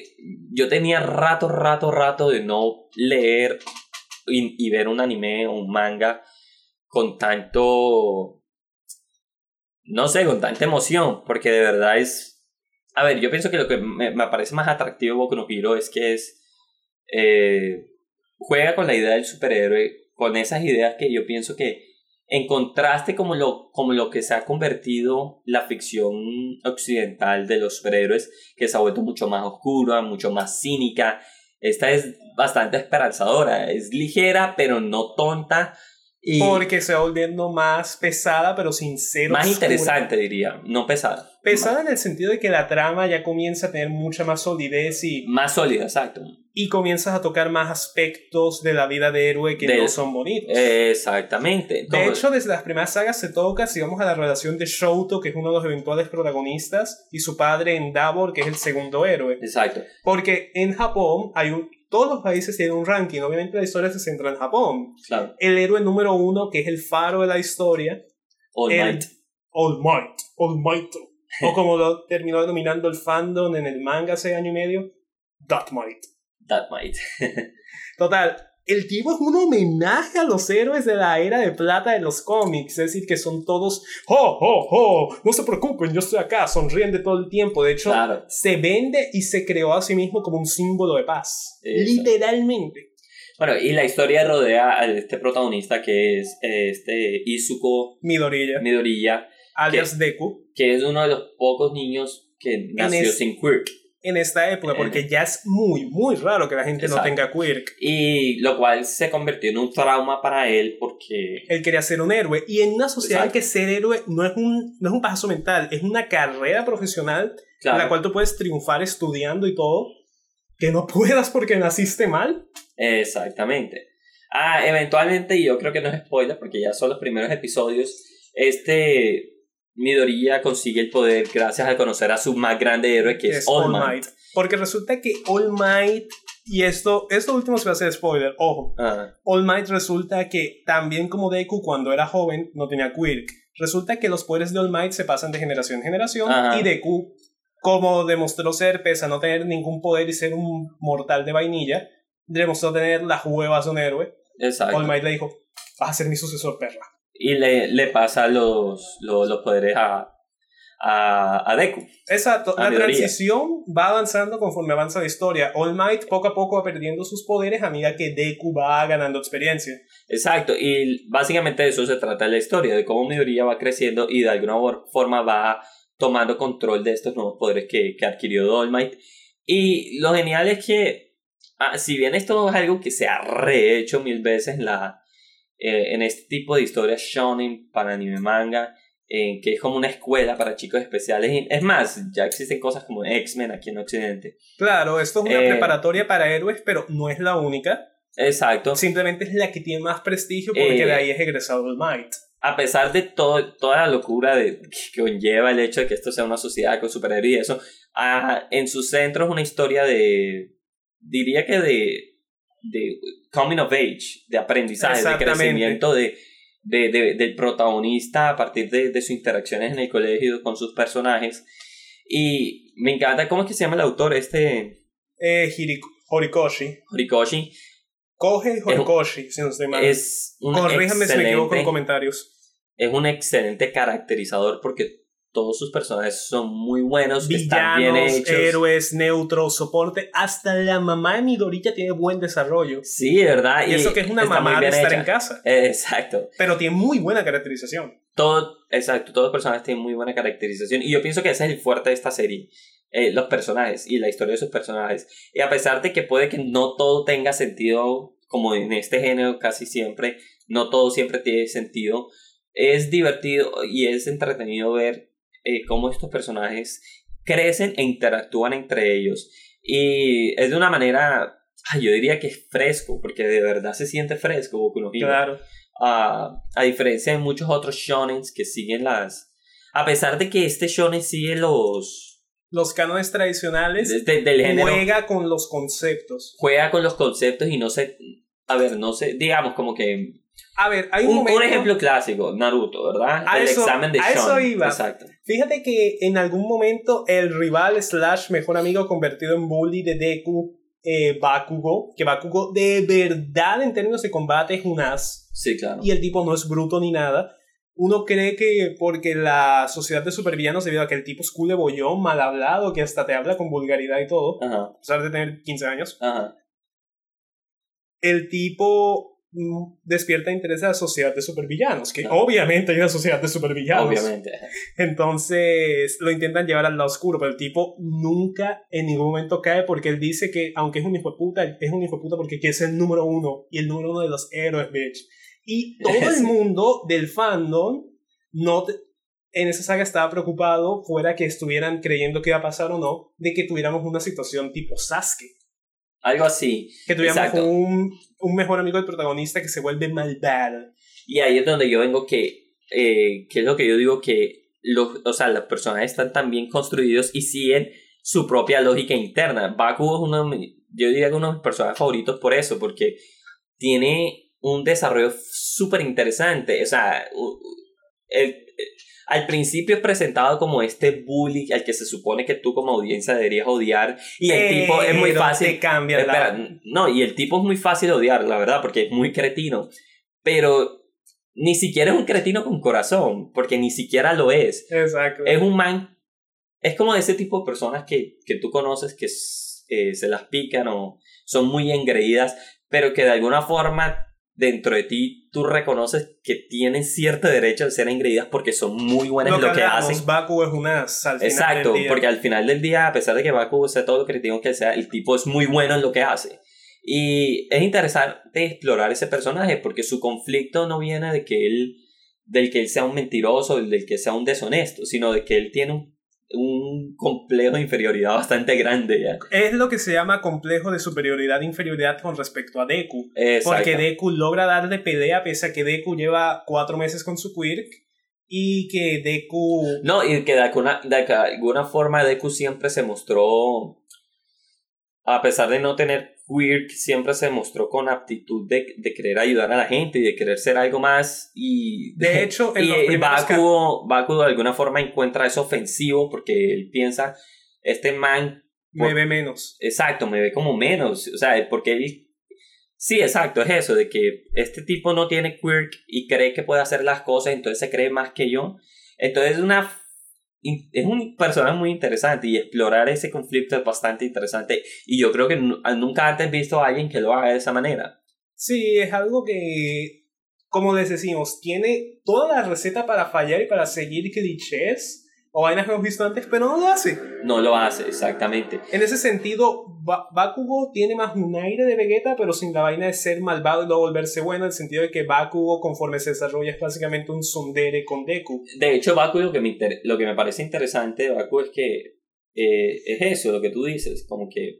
Y nunca cambia su personalidad, nunca dice como que, bueno, ahora soy bueno, no. No, pero el tipo se muestra menos tiene evolución, tiene, tiene evolución, en pero es coherente la evolución. Exacto, es menos hijo de puta con Deku y de hecho desarrolla un bromance con Kirishima, con Red Riot. Exactamente. Pero es un porque el man es, tú eres y Exacto. Entonces, uh, también con lo que, a lo que iba con la comparación que estaba haciendo con, con Naruto, por ejemplo, la saga de los exámenes. Shuninario. Shunin, exacto esos exámenes, yo me acuerdo que cuando los transmitieron, sobre todo porque esa serie es súper larga y alargaban las, las ah, sagas. Esos, esos exámenes. Sí, pero esas, esas sagas eran larguísimas. Y entonces tú creías que eso era como que volverse a Shunin en el momento debía ser como que la vaina más importante en el momento pero viéndolo a, a, gran escala... Es una cosita, ¿no? Exacto, y debió, yo pienso que debió tratarse como una cosa de nada. En cambio, aquí en Boku no Hero, cada fase del crecimiento del héroe... Se trata como una fase. como una... Más porque estos manes están en primer año de preparatoria, de media vocacional. Y, y, y a pesar de que hay una trama, por ejemplo, eso es algo interesante, hay una dinámica porque existen estos héroes en entrenamiento, que es Midoriya y sus compañeros de clase. Y están también los profesores que ya son héroes profesionales, entre esos All Might, que ya es el profesor número uno, y que son ya héroes y que se encargan. Y no todo héroe es público, porque fíjate, casi nadie fuera del gremio conoce al profesor titular del salón de Midoriya y compañía, que es Aizawa alias Razorhead. Porque el tipo es un héroe que trabaja muy tras bambalinas debido a que su quirk no es, es muy efectiva, pero no es para nada bulliciosa. Exacto. Él con la mirada desactiva completamente la, en tanto no sea una mutación corporal biológica, desactiva la quirk de a quien mire. Exactamente. Y aparte de eso, el tipo es un maestro de las artes marciales para poder someter a la gente que tiene fuerza física superior. Exacto. Y algo que, que, que, también me parece excelente de esta serie es que plantea que existe un, un conflicto mayor con, con villanos de altos calibres que siempre está ocurriendo como una subtrama al fondo de la, de la trama principal que estamos viendo. Que es con los pero, supervillanos. Exacto, pero a pesar de todo eso, es una trama que le concierne a los profesionales, no a los muchachos que, que tenemos como, como protagonistas. O sea, el, el villano principal es un villano que se llama One for All. ¿verdad? Ese es el gran villano, porque el villano inicial que tú crees que es el jefe es Shigaraki. Es como una especie de secuaz digamos. Es un secuaz, pero que el man ve como su sucesor. Exactamente. De manera que es importante. Así como Deku es el sucesor de All Might, Shigaraki es el sucesor de One for All.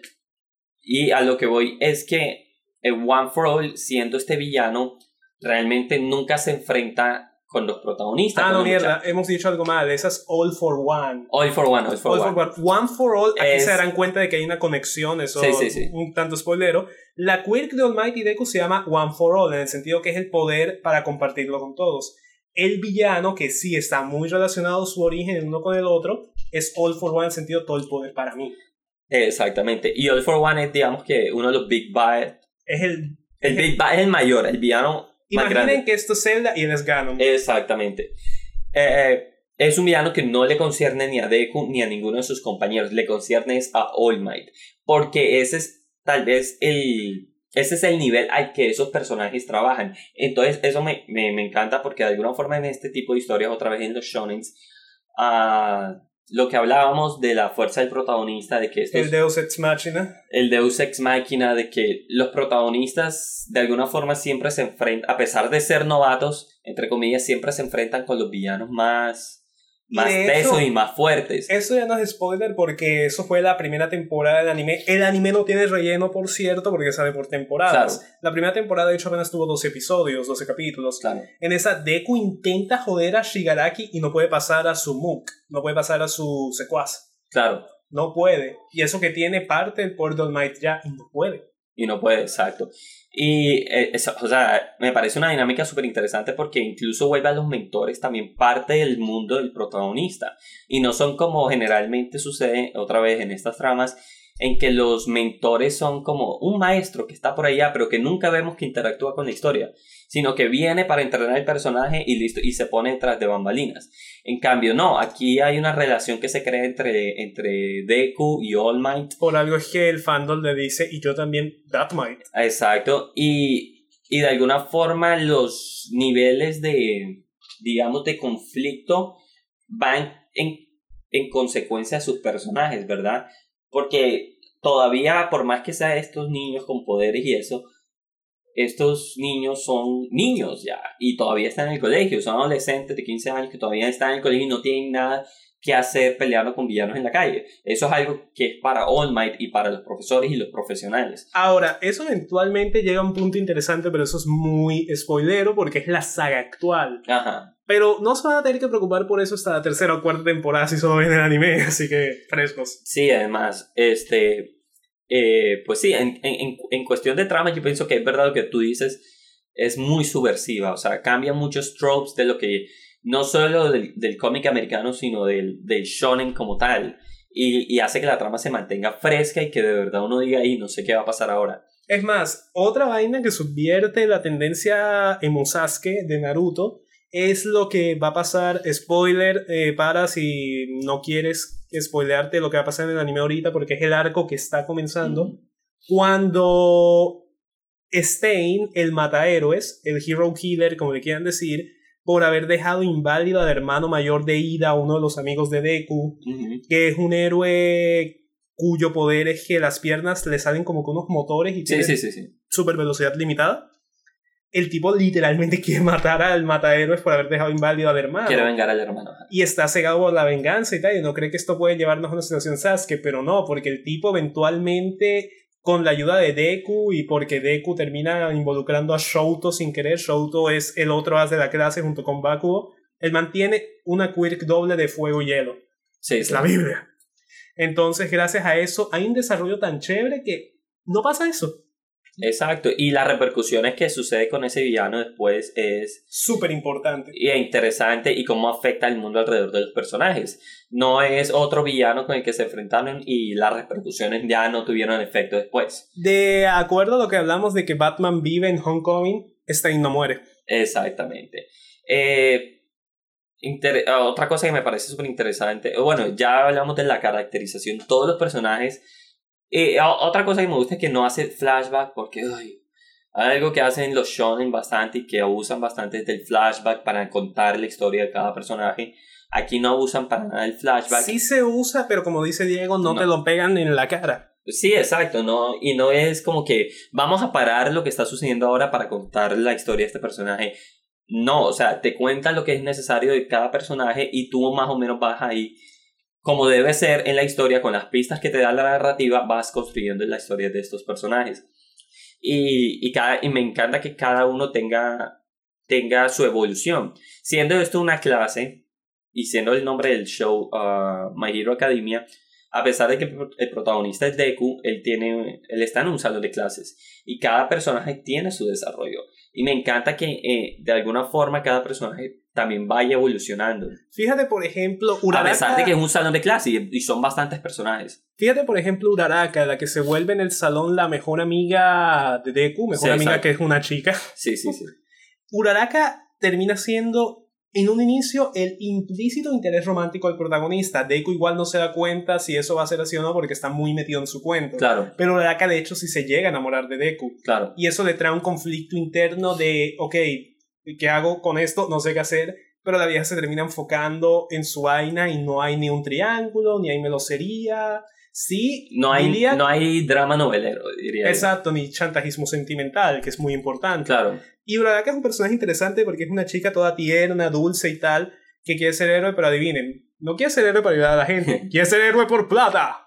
Sí, exacto. Porque quiere que los papás puedan pensionarse y todo, que es una meta chévere, pero quiere plata.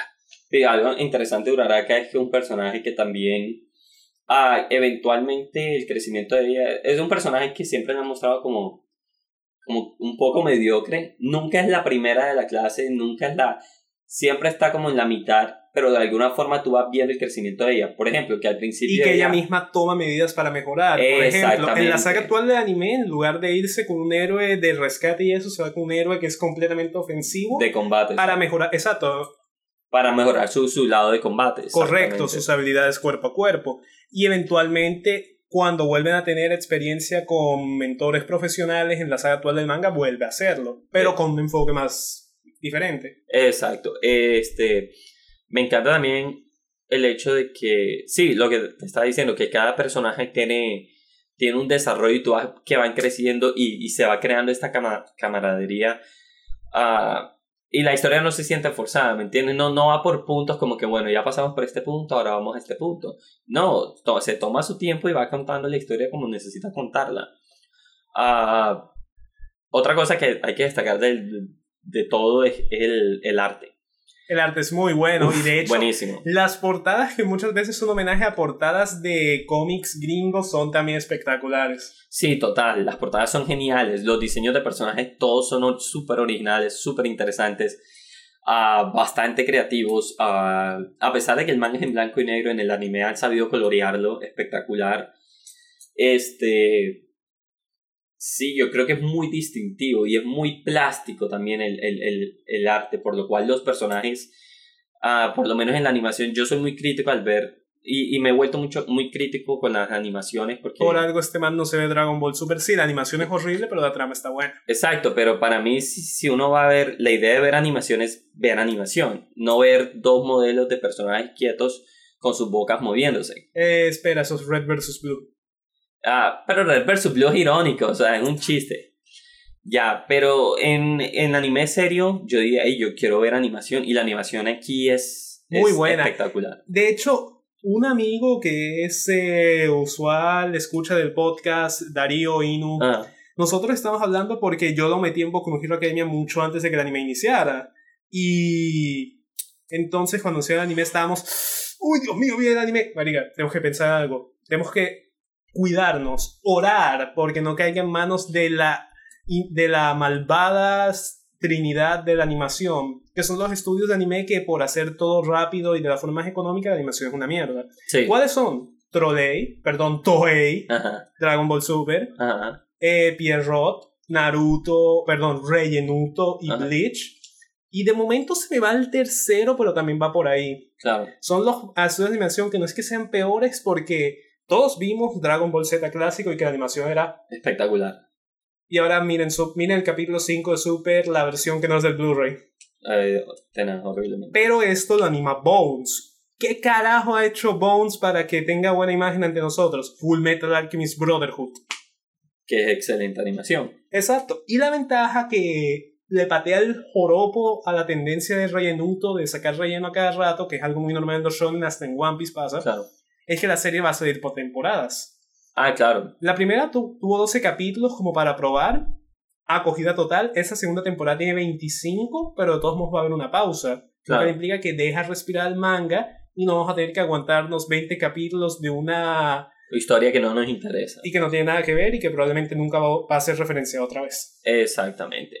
Ah, pues sí, entonces creo que, que, tiene gran valor en esa parte, por lo menos en, la cuestión de la animación. Exacto, y también la música, el OST, ah, la, banda sonora original es genial. La música es súper, súper. El tema principal de, de Deku y All Might, o por lo menos yo llamo el tema de Deku y All Might en conjunto, que es eh, You Say Run cuando digas corre, que es el que suena cuando Deku en los primeros capítulos intenta salvar a Bakugo, pero que no tiene poderes y todo, y vuelve a pasar de cara al final de la primera temporada. Ese tema es genial. Es muy bueno. Y me gusta mucho el hecho de que, que de nuevo, yo pienso que esta serie la hacen son los personajes. Los personajes, cada personaje eh, es una historia interesante, la, y sobre todo cómo interactúan entre ellos, el hecho, el... Incluso ahora en el manga que han empezado a vivir juntos, un mini spoiler, que han ah, empezado sí, que eventualmente por vainas que cambian cerdo en el contexto de la sociedad heroica, eh, UA, la escuela preparatoria, se vuelve internado. Y, y, ellos comienzan a vivir eh, juntos y entonces se crea como este, este ambiente escolar súper interesante. El par de capítulos en que comienza a mostrar los cuartos de todo el mundo. Exacto. Es pura comedia de oro. Pero, pero es genial porque de alguna forma habla de eso, de de que esto no son esto no solo es un anime o un shonen de batallas esto es una historia en que hay un crecimiento entre los personajes. Es más la idea de toda la historia es es ver cómo Deku supuestamente se convierte en el mejor héroe de la historia porque así comienza de Japón. de Japón exacto. Eh, así comienza diciendo su su propio narrador contando diciendo esta es la historia de cómo yo me convertí más porque Deku, por obvias razones de que no tenía quirks, el man era un básicamente un otaku de héroes, el man tiene unas bases de datos, una serie de cuadernos en que tiene puros análisis, contramedidas, posibles estrategias, el Deku tiene muy buena capacidad de análisis. Ahora, interesante, de, yo diría que de, eh, de, su clase ya hablamos de Baku, ¿verdad? Sí, y de, este, Uraraka. No, y de este Shoto. Ah, Shoto, pero Shoto muy poco, hablamos más de Uraraka que de Shoto. Pero sí, que, que Shoto es el otro as de la, del claro, de clase. Pero la historia de Shoto, imaginen que estamos hablando de un Lentao que no es tan, tan, tan, tan cretino. Sí, sí. Eh, Shoto es interesante porque Shoto es el hijo de Endeavor. ¿Quién carajo es Endeavor? El héroe número 2. Sí, es el eterno subcampeón ante All Might. Entonces, ¿qué hizo Endeavor viendo que jamás podría superar a All Might? Se dedicó a tener hijos a la loca con tal de tener un sucesor. Shoto es su producto perfecto. Claro. Porque nos revelan que dentro de la sociedad de Quirks también hay matrimonios arreglados para producir hijos con determinadas queries combinadas. Exacto. Shoto, gracias a su mamá y Endeavor, tiene entonces manipulación de hielo y fuego. Es Iceman con Starfire pegados. Exactamente. Fuego y hielo. Y el diseño es súper chévere del personaje. Y su crecimiento también me encanta porque es este personaje que tú crees que va a ser un cretino. Pero no es un cretino, es que está increíblemente traumatizado. Es más, interesante, al principio de la serie tú piensas que todos los compañeros de, de Deku son cretinos. Menos Ida y Uraraka. No, al principio todos. Incluso porque... Uraraka, ¿cómo pensás? Bueno, Uraraka, no, pero eh, Ida sí. Ida al principio porque Ida... daba la impresión, pero Por porque eso, Ida es muy estricto, pero no pero es que esa es la idea, a eso me refiero, que al principio Deku iba a entrar y se sentía súper intimidado y obviamente porque toda esta gente es súper intensa. Y lo interesante de la serie es que a medida que vas conociendo a los personajes, los vas entendiendo y vas viendo de dónde vienen. Y no hay ni malos ni buenos, todos tienen su propia historia y todos están creciendo como pueden, dentro de, lo que pueden. Exacto. El Shoto podía ser el. Shoto tiene la vaina, que lo hablamos hace rato, perdón que te interrumpa, que Shoto al principio tú no crees que va a tener relevancia. Porque Shoto aparece muy pocas veces y para la altura del final de la primera temporada de anime es cuando más o menos te das cuenta, ese tipo es interesante. Más porque en la primera parte del examen de entrada a UA, dado que deje dijo en Daur, él entró por recomendación, no hizo examen. Claro. Pero después tú te das cuenta de que... Sí, sí, este man es, es bastante interesante. Bueno, Shoto es uno de los As de la clase, es el número uno de la clase, ¿verdad? No, Baku es el número uno. No. No, Baku es el número uno por el hecho de que ganó el festival de deportivo. Pero, pero Shoto debería haber ganado, pero Shoto todavía está en su conflicto interno. Exacto, pero en cuestión de potencial, realmente el mejor ahí es Shoto. Y le sigue Baku. Y, y interesantemente, Deku, eh, siendo el protagonista, no es el mejor, porque todavía está creciendo. Deku es el caso el tercero. Pero me encanta que no. O sea, que la historia lo sabe hacer porque no constantemente están haciendo el personaje como si fuera el. O sea, ni el muy malo ni el, ni el excelente. O sea, es alguien que se está esforzando porque Deku tiene su potencial. Deku el potencial que tú decías de que el tipo es un ñoño de los superhéroes y el man ha estudiado tanto que a pesar de, de no saber utilizar todavía su quirk, uh, de alguna forma con su intelecto intenta, intenta compensarlo, exacto. No lo hace el mejor, pero lo hace uno de los más interesantes. Exacto, es que tiene una capacidad analítica muy buena, que es lo que da la ventaja, porque ¿qué pasa durante las primeras sagas del manga? Él como toda lleva cuatro meses con la quirk, no sabe controlar bien, y el poder de, de One for All es tan grande que el cejo del cuerpo se usa mucho poder. Y en un punto el man tiene hasta que jugar a romperse los dedos porque es la parte en que tiene menos daño colateral y así. Y hay un poco de situaciones de cara a que Deku aprenda a controlar el poder de forma sana que implican que el poder es un último recurso. Exacto. Que eso es lo que el anime ya está mostrando que el tipo está superando. Y no, y es espectacular. O sea, realmente yo creo que es una, una de las historias más interesantes del shonen manga que han salido de verdad, de verdad que, que, o sea, yo personalmente lo siento como un soplo de aire fresco, como ah, era algo necesario para poder, de alguna forma, para mí, por lo menos para mí, reivindicar ese género de narrativa. Y que es bastante disfrutable, o sea, al final de cuentas es bastante ligero, tiene una buena dosis de comedia coherente, comedia coherente, obviamente. Cuando se pone serio, sin ser darks, es serio. Exactamente, cuando se pone serio, se pone serio, pero de manera coherente, no de manera súper fuera de tono, que tú dices, hey, ¿en qué momento la historia se convirtió así? En algo así. Uh, ya de por sí, al principio, la, uh, pues, con ciertas cosas, la serie le está diciendo al espectador que se vaya preparando para ciertos sucesos, uh, lo cual también lo hace interesante y, esos supuestos cambios de tonos que se puedan dar no van a dar tan duro, porque van dentro de la coherencia de la misma historia. Eh, sí, el valor de esta serie es que es una, una historia coherente con sus personajes y mientras mantenga esa coherencia yo pienso que, que sus historias van a seguir siendo muy buenas y lo que vaya a seguir, a seguir contando. Es muy buena. Sí exacto y les digo mírenla y tú de paso tienes que ver la ova de los zombies Sí, que me hace falta. Sí. Entonces, eso es Boku no Hero Academia, My Hero Academia, véanla, está en todas partes. Sí. Y es interesante porque para los que les gusta verla en otro idioma, el doblaje gringo es paralelo a la transmisión de la serie en televisión japonesa. Sí, ¿verdad? O sea, ha tenido tanto éxito y, y fue un trato que se hizo que, que básicamente hicieron que, o sea, están traduciendo la, la serie apenas sale. Entonces, si te gusta verla en inglés, con, la, con el doblaje en inglés, como yo me la veo, o si te la ves con subtítulos, como se la ve Javier, te la puedes ir bien. Perfecto, para ambos, ambos mundos hay satisfacción.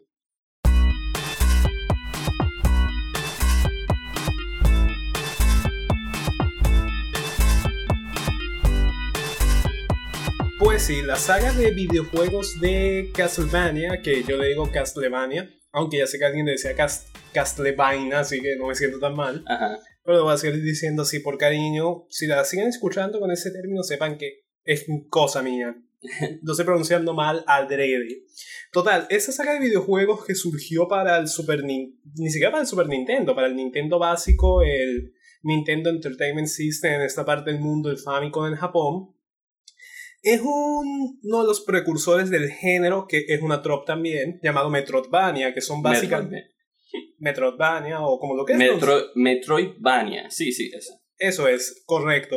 Entonces, ¿en qué consiste? Tú vas eh, recorriendo un mundo de izquierda a derecha, parece Mario Bros, pero tienes que ir fregando enemigos, saltando, etcétera, O sea, es un... Uh, ¿Cómo escribir ese tipo de género? Es un plataforma 2D en el, en el cual los mapas están compuestos, a diferencia de, por ejemplo, mapas como en Mario Bros., los mapas aquí están combinados, ¿verdad? Y puedes pasar de una zona a la otra y a medida que tú los vas jugando y dependiendo del juego, tú vas creando el mapa y vas aprendiendo de cómo está compuesto este. Tanto así que de alguna forma yo diría que son los primeros juegos del mundo abierto porque eh, después de haber pasado por todos los... Aparte del primer Zelda. Aparte del primer Zelda, sí. Ah, no, por eso digo, es uno de los primeros uno de los primeros géneros de, de, videojuegos que habla del mundo abierto, que te permite a, visitar todas las áreas y, y de hecho le pide al jugador o incita que se devuelva y vuelva a visitar ciertas áreas para conseguir ciertas cosas que antes no podías porque no habías conseguido los, las habilidades necesarias para hacerlo. Eh, es un género súper viejo, lo impuso al principio Castlevania, después juegos como Metroid y que todavía hoy sigue siendo venerado como o sea, hay muchos fanáticos que aman ese género y que todavía se siguen produciendo juegos de esa misma manera. Y que nunca deben parar, mijo. Exacto, y esa fue la innovación de esos juegos, que, que a diferencia de otras plataformas que eran que pasaban un mapa, por ejemplo, en, en Mario Bros, el 3-1, y te lo pasabas y ya... De, en, en Metroid, no, tú te pasabas el 3-1 y enseguida llegabas al 3-2 y tú del 3-2 podías pasar el 3-1 y era un mapa súper inmenso que todo estaba conectado. Exacto, pero no vamos a hablar de Metroid, vamos a hablar de la otra parte que es Castlevania. Exacto, Castlevania hacía lo mismo. Bien, ¿cuál es la diferencia? Que Castlevania, aparte de ser un precursor del género en términos de jugabilidad, de gameplay, tiene una historia que es muy básica, pero que se desarrolla de una forma muy chévere y que construyó su propia mitología. Drácula y su hijo de puta castillo, que es en verdad una fortaleza móvil, como bien dijo la serie Netflix en el primer capítulo. Mm, exacto que por eso se mueve de un lado a otro. Están matando gente, no sé qué, y tú tienes que salvar el día. ¿Quién eres tú? ¿Eres un miembro de la familia Belmont o algún amigo de la familia Belmont, dependiendo del juego? Y tienes un látigo encantado matavampiros llamado Vampire Killer. Exacto. Y tienes que latiguear todo tu camino hasta matar a Drácula. Deja, de manera que lo dejes deshabilitado hasta que vuelva a revivir en el próximo juego o lo intenten revivir en el próximo próximo juego. Y de, eso es lo básico. Pero cómo se desarrolla la historia, tú vas entendiendo que hay un trasfondo más grande porque generalmente en un juego de Castlevania uno de los jefes y por tanto secuaces de Drácula es la muerte. Sí. Como dijeron en un trailer de Castlevania hace poquito, eh, Drácula es un villano tan hardcore que la muerte es su psychic. e, e, interesantemente, obviamente estos juegos no empezaron así. Si en, de alguna forma los primeros Castlevania sugerían una que otra historia, la jugabilidad era lo primero al principio. Claro. Entonces, por ejemplo, uh, los primeros Castlevania eran muy recordados por lo difícil que eran. Específicamente Simon Quest. Simon Quest, que era un juego ya de por sí malo. Pero el primer Castlevania recordado como un juego, a pesar de que sea de un muy Yo jugué el primer Castlevania. Era un Castlevania bastante difícil. Pero que no era imposible. Exacto. Y que de alguna forma, con todo, con, o sea, con el arte que se involucraba en el juego, este, sugería una narrativa. Si bien tú eres un cazador de vampiros e ibas a matar a, a Drácula, aparecían todo tipo de villanos, como dijimos, la muerte, aparecía cabezas de medusa. Paridas cabezas de medusa.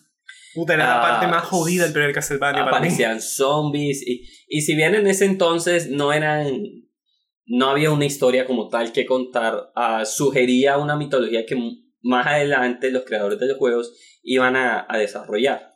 Exacto, y al punto de que la historia estaba tan sugerida que aunque todos detestemos Simon Quest, que es Castlevania 2, que lo deteste James Rolfe, que lo deteste John Tron, que lo deteste Inu, que lo detestemos nosotros, Simon Quest 2 sí te abre con una historia. ¿Cuál es la historia?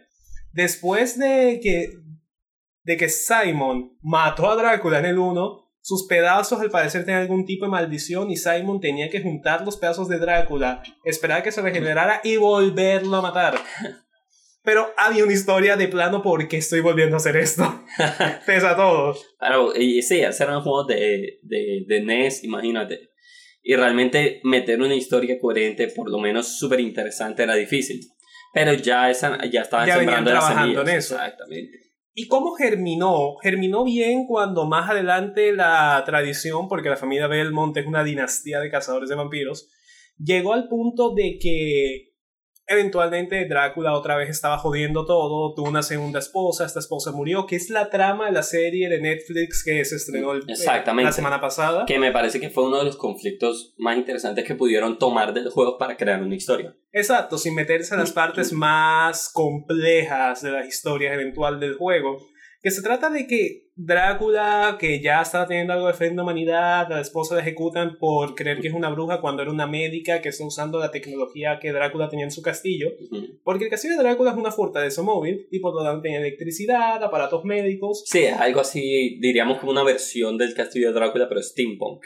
Correcto, y entonces lo que se tomó para esta serie Netflix es muy corta, se pueden ver en nada, son cuatro capítulos, jugaron a lo seguro, un buen resultado hasta ahora plantean que la esposa, dado que quería salvar gente y ser médica, terminan crucificándola y quemándola, cosa extraña, eso es y acusándola, acusándola de bruja y lo cual termina matándola y desata la ira de Drácula. Haciendo eh, eh, pero interesantemente, eh, y, y, a lo bien japonés, porque hay que recordar que estos son producciones japonesas. Claro, es Konami. Los, los juegos, por lo menos. este no es el Drácula occidental que todos conocemos. Aquí este Drácula tiene, o sea, el alcance de sus poderes es mucho mayor. Es básicamente un, una especie de... Un señor demoníaco. Sí, exacto, el, verdadero príncipe de las tinieblas. O sea, aquí él adopta, él puede darle forma, él puede invocar un ejército de demonios del infierno, él puede tomar forma, de muchas formas, no solo al murciélago, sino hacer que el fuego tome su propia forma, puede lanzar maldiciones. O sea, es casi como un supervillano en, en toda su escala, ¿verdad? Exactamente. Puede transformarse en, incluso en, en, monstruos gigantes. Eh, Drácula ha tenido todo tipo de formas en los juegos, así que la serie tiene mucha libertad con que jugar en cuanto a su arsenal de superpoderes. Exactamente, lo cual permite explorar muchas cualidades de él, porque, de nuevo, no es este tipo súper rarito que, que necesita que lo manden en un ataúd a América como en la novela original de Drácula, ¿Es América? ¿A dónde es que lo manden? No, no es América. Creo que es Inglaterra. Es Inglaterra, creo. Sí, sí, sí. Él llega, él llega dentro. Él llega en un ataúd de tierra porque él no se puede separar de, su, de la tierra de, de donde nació, que es Transilvania. Y, y. Pues no, este no. Este es como un, un Drácula bien overpowered, por así decirlo. Correcto. Lo cual es mucho más flashy. Como les decimos, eh, la muerte sirve. Exacto. Y, y lo, lo, lo, cual va en coherencia con las estéticas japonesas del momento para llamar la atención de los niños y que vienen, miren este Drácula que te lanza bolas de fuego y, y es súper poderoso ya. Pero da una faceta interesante. Esta, esta serie que, que crearon reciente para Netflix Es interesante porque es escrita por un escritor de cómics muy reconocido, que es Warren Ellis. Que es Warren Ellis, ya que hizo eh, cómics como Transmetropolitan y, y muchos otros que ahora no me acuerdo. Sí, el man ha trabajado bastante con Marvel, así que ya se pueden dar una idea. Exactamente. Y que eh, lo interesante de esa serie es que logró, uh, una serie animada que logró capturar la esencia de Castlevania. Exacto, porque es un mundo que es lúgubre, es bien gótico, es bien sangriento, Oriente está rodeado de demonios todo el tiempo y el protagonista que estamos con Trevor Belmont. De hecho, que eso es canónico en los juegos, o por lo menos la información que daban los juegos, que no era Simon Quest, porque Simon Quest es muy críptico el juego, por eso lo criticamos tanto. Eh, la familia Belmont ha sido excomulgada por la iglesia, no sé qué, que porque practicaban artes negras. Por favor, salvaban a la gente de monstruos y maricadas. Total, Trevor es un héroe que está roto, que es un ebrio, que es un huevón, que es un bot monkey porque cada rato lo golpean en la entrepierna. Sí, claro. Pero el tipo son Es decir, en uno de los capítulos a un sacerdote corrupto que quiere atracar a un viejito usa el látigo para desarmarlo y aparte de desarmarlo le vuela un dedo. y al otro le vuela un ojo. Y algo interesante que sucede con esta serie, bueno, yo la primera vez estamos hablando de esto, ah, la serie en particular yo pienso que como historia funciona porque la historia está ahí, es bastante interesante y es, y es divertida incluso. La animación a mí no me gustó, un problemas con la animación. La animación yo la veo como un trabajo en progreso, pero no es mala, tiene sus fallas, pero no es que la animación sea 100% mala. Por ejemplo, lo que hablamos, la pelea en el bar en el capítulo 2, la pelea se, aunque está medio justificado porque eh, Trevor está borracho, pero diría es muy tiesa. Ni siquiera así, o sea, parecía como. Como que una foto y después ponemos otra foto, o sea, y se sentía súper lenta para hacer una pelea. De verdad que es terrible.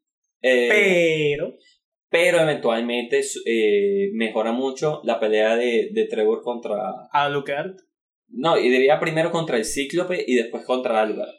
Lo cual es interesantísimo, y porque la animación... Y, y ni siquiera solo contra Alucard el que también toda la secuencia cuando los demonios intentan invadir el Getsis, que es la ciudad donde están. También. Y que Trevor ya logra que los aldeanos dejen la tontería y comiencen a combatir y los organiza y hasta consigue un sacerdote que no es corrupto para que bendiga el agua, el agua de hecho queme demonios. Sí, claro. Y, se, y hace equipo con Saifa, que es una chica, una una especie de comunidad religiosa, pero que la tipa es una maga. Entonces comienzan a hacer equipo y lo chévere es que pasó en el Castlevania, en el cual tú de hecho tienes varios personajes jugables. Tienes a Trevor, tal cual, el clásico Belmont con el Vampire Killer. Tienes a Saifa, que es maga. Aparte, eventualmente, como sucede al final de la temporada, encuentras a Alucard, el hijo de Drácula, pero que se opone a su padre, porque eso no es lo que su mamá hubiera querido. Claro. Y tienes que esto es interesante, no sé si lo van a adaptar en unas posibles futuras temporadas o si abrieron al man, pero hay un tercer personaje jugable en el juego que tú consigues antes que el propio Alucard, que es un pirata llamado Travis, creo que si no estoy mal. Y que tal vez en las próximas temporadas haya, porque yo creo que esta serie tuvo una muy muy buena recepción por lo que he visto. Hay mucha gente que le gustó bastante. No, sí, es que, ponle, la animación tiene sus cuestiones, pero es mejor animación que Dragon Ball Super. Sí, sí. Ahí vamos. Y, tiene muchos mejores momentos, sí, claro. Aparte de que el ah. diálogo no es malo. Uh, sí, no es malo. De hecho, es por eso, es lo que te quería decir. La Más porque recordemos que si el diálogo te parece, no, te digo, en general a quienes escuchan, la parece raro, está, la serie está ubicada cronológicamente en 1400. No esperen los hipotes diálogos tipo George Whedon. Diría que los acentos, bueno, eso le da autenticidad, pero los acentos a veces llegan a ser un poquito pesados. Mm, Pero sí, le da, le da autenticidad a la serie y creo que en general es un buen planteamiento. Sea, lo que yo veo, o lo que yo veo que, que los creadores vieron al, al crear esta serie, al producirla, es que hay, hay un potencial, una historia potencial muy interesante que de hecho pueden expandir. Porque si bien los juegos de Nintendo con sus cuadros de texto para explicar sus, sus historias no eran la mejor forma de contar esas historias a su, tenían mucho ese potencial. Y lo que están haciendo esta, esta serie es aprovechar ese potencial para contar esa historia. Por ejemplo, el primer episodio en que plantean cómo Drácula al principio es malvado, pero después Eh, conoce a su mujer y, y, de alguna forma reconoce que puede ser mejor persona, pero después le matan a su mujer y, manda toda la mierda. Es como que, ah, no, les dio una oportunidad. Me Tenían un solo trabajo, humanidad. Sí. Y me pareció que tenía, o sea, de verdad fue un, tratamiento interesante y, y creo que funcionó. Sí, funcionó, más porque Lisa, que era la esposa de Drácula, tenía la madre de Alucard, tenía la suficiente personalidad para que te sintieras como que es un personaje chévere. Sí, sí, es verdad. Este... Bueno por ver los flashbacks. Los juegos de Castlevania han tenido una evolución interesante en tanto en gameplay como en historia. Yo pienso que las historias se han vuelto mucho más locas cada vez. Depende, porque fíjate que la historia da saltos, que eso pasaba hasta con los propios primeros juegos. A veces saltas a la época, por ejemplo, que cronológicamente sería la Primera Guerra Mundial. Claro. Que es cuando tienes los, el juego de Nintendo 10 Castlevania Portrait of Ruins, que es cuando controlas a Jonathan Morris, que no es un Belmont, pero su padre era un personaje jugable en un Castlevania viejo y era aliado a los Belmont. Claro. Por tanto, es el protagonista esta vez porque no hay un Belmont de turno. Y gracias a eso, el Vampire Killer tiene una vaina que si no lo usa alguien de sangre Belmont, le drena energía vital. Ergo, Jonathan no puede abusar del Vampire Killer y tiene que usar otro tipo de armas y tiene una maga, al mejor estilo de sci-fi en la serie, llamada Charlotte que le proporciona backup. Claro. Exacto. Y... y se trata pues de evitar que a través de una serie de, de pinturas encantadas, algo así, otra vez resurreccionemos a Drácula. Eventualmente saltamos a los juegos de Game Boy y de DS llamados, yo los llamo los juegos of Sorrow. Aria, Dom y creo que hay otro más, of Sorrow, que la protagonista es un tipo medio japonés que es Bishonen. Ajá. Entonces, como que a veces me confundo en su género, discúlpenme. Soma Cruz. Soma, sí. Que eventualmente, spoiler, se revela que es la reencarnación de Drácula, pero no se vuelve evil. Y trabaja por evitar que la muerte pues haga un timey-wimey crap y reviva a Drácula. Aquí hay bastante timey-wimey en Castlevania. O sea, es interesante porque... Y no hemos llegado al juego de pelea. Pero es interesante porque Castlevania es un concepto súper occidental, es una historia muy, muy, muy de occidente. Excepto este... cuando digamos a Aria Zorro, que ahí sí se... No, no, sí, pero me refiero a Drácula como lo entendemos, ah, nacido de Bram Stoker, toda esta cuestión. O sea, es muy europeo, sobre todo. Claro, eso sí. Y, y, es interesante ver cómo, cómo en Japón y sobre todo en el contexto de un videojuego recontextualizan eso ya. Y, y le dan un o sea, enriquecen bastante esa, esa, mitología y cuentan una historia interesante. Eh, toda esta cuestión de la saga de los Belmont me parece que es algo que ha capturado bastante la imaginación de los fans de los juegos, porque es interesante que de alguna forma manejen una consistencia en una época en que en los juegos no manejaban consistencia. Decir que no, que el protagonista de este juego es hijo del protagonista del juego pasado, a la gente le queda gustando mucho eso porque ¡Oh! sugería Continuidad. Eh, continuidad, exactamente. Ah, eh, eh, y es en la época en que los juegos estaban haciendo sus en contar historias. Exacto. La historia de Soma llega a un punto, como todos los juegos de Castlevania que son continuidad principal, siguen la línea de tiempo del mundo real y van avanzando en la historia. Para el tiempo de Soma hay una especie de tutor que tiene un apellido ya totalmente japonés, pero que se revela en el último juego Sorrow, que es Alucard. De manera que todo está en continuidad. Porque Alucard, como es un vampiro benigno, de hecho, Alucard creo que como su mamá es humana, califica en lo que se llama en fantasía un Dihampir, es decir, un vampiro mitad humano. Sí, con Blade. Exacto, Blade es uno, de hecho. Exacto. Blade, de, pues de Blade, de Wataru, de Kamen Rider Kibats. Hay muchos ejemplos. Entonces, gracias a eso, Alucard sigue vivo. hijo de madre. Porque Alucard no es un Belmont, es el hijo de Drácula, a pesar de que es bueno y todo lo demás, pero hay un punto en que Alucard cobró tanta popularidad que se volvió el protagonista de la franquicia por unos años. Sí, claro. Porque tuvimos ese Castlevania en que él debutó y eventualmente tuvimos el legendario Symphony of the Night de PlayStation, en el cual tú juegas primordialmente como Alucard. Sí, verdad que yo nunca pude llegar al casino invertido. Ah, sí, esos juegos tienen su fama de ser bastante difíciles. Pero son la Biblia.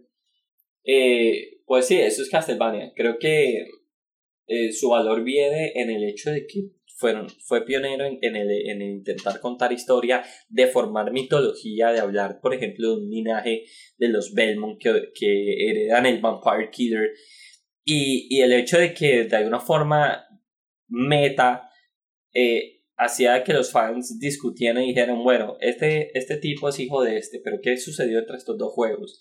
¿O por qué Drácula lo van a revivir? ¿O por qué... O cómo van a intentar revivir a Drácula ahora. Exactamente. Que de hecho, de eso se tratan los juegos a veces. exactamente, casi eh, siempre. Ahora, hay otra segunda continuidad, para que no se confundan, la llamamos la continuidad de Lords of Shadows, que mm. salieron para Xbox y Nintendo DS, son tres juegos el cual la historia es mucho más compleja, tiene mucha más dogmática católica, que son interesantes, la jugabilidad es muy diferente, se juegan como un God of War. Exacto, un hack and slash.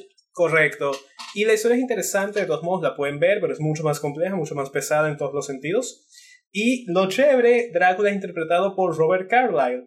Exacto. Que lo pueden conocer por el papel de Rumpelstiltskin en Once Upon a Time o por las películas que son más o menos de culto de Trainspotting. Sí. Que es un personaje, ese, ese actor interpreta unos personajes centrales ahí. Exacto. Entonces, uh, eso es Castlevania.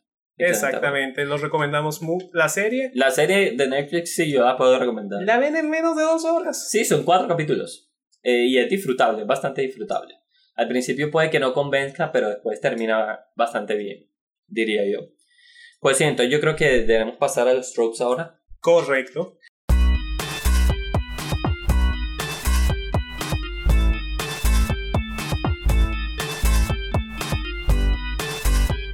Bueno, a los tropes o al, al trope de, la semana más bien. Aunque igual siempre hablamos de muchas tropes a lo largo del programa. Claro. Pero esta es la de énfasis especial de, del episodio. Muy bien, esta vez de cara a todo lo que hemos hablado de villanos interesantes, que tienen acciones cuestionables, si son relacionables o no, hay una trope que se llama Hasta los malvados tienen personas amadas, que en inglés es Even Evil Has Loved Ones. Even evil has loved ones. Ah, se refiere a estos villanos que, que son la mata de la maldad, son los más malos de los malos. Eh, no hay nadie que le gane en maldad, pero a pesar de todo tienen a esa persona que aman y que cuidan y que muestran un lado totalmente contrario a lo que aparentemente son. Claro, esto no aplica a todos los villanos. Hay villanos como el Joker que no va a tener nunca eso. Exacto. O Kefka de Final Fantasy VI, que obviamente es el Joker japonés y por lo tanto tampoco. Pero el punto es, aplican ciertos villanos y esto gira en todas las narrativas posibles. De manera que ustedes pueden tener muchos ejemplos. Vamos a comenzar algunos para contextualizarlos. Sí, por ejemplo, empieza tú. Bien, yo voy a ir por algo que todo el mundo se puede relacionar en Mario tenemos que Bowser, aunque Bowser es el villano más malo de los malos, cuando se les pega la gana lo hacen competente, mm. pero Bowser tiene dos personas que él siempre, imagen, los Mario recientes o en los RPGs de Mario se muestra, que es su hijo Bowser Jr. Que de hecho la las cutscene final de Mario Sunshine es muy cómica porque ese fue el primer Mario que tuvo actuación de voz.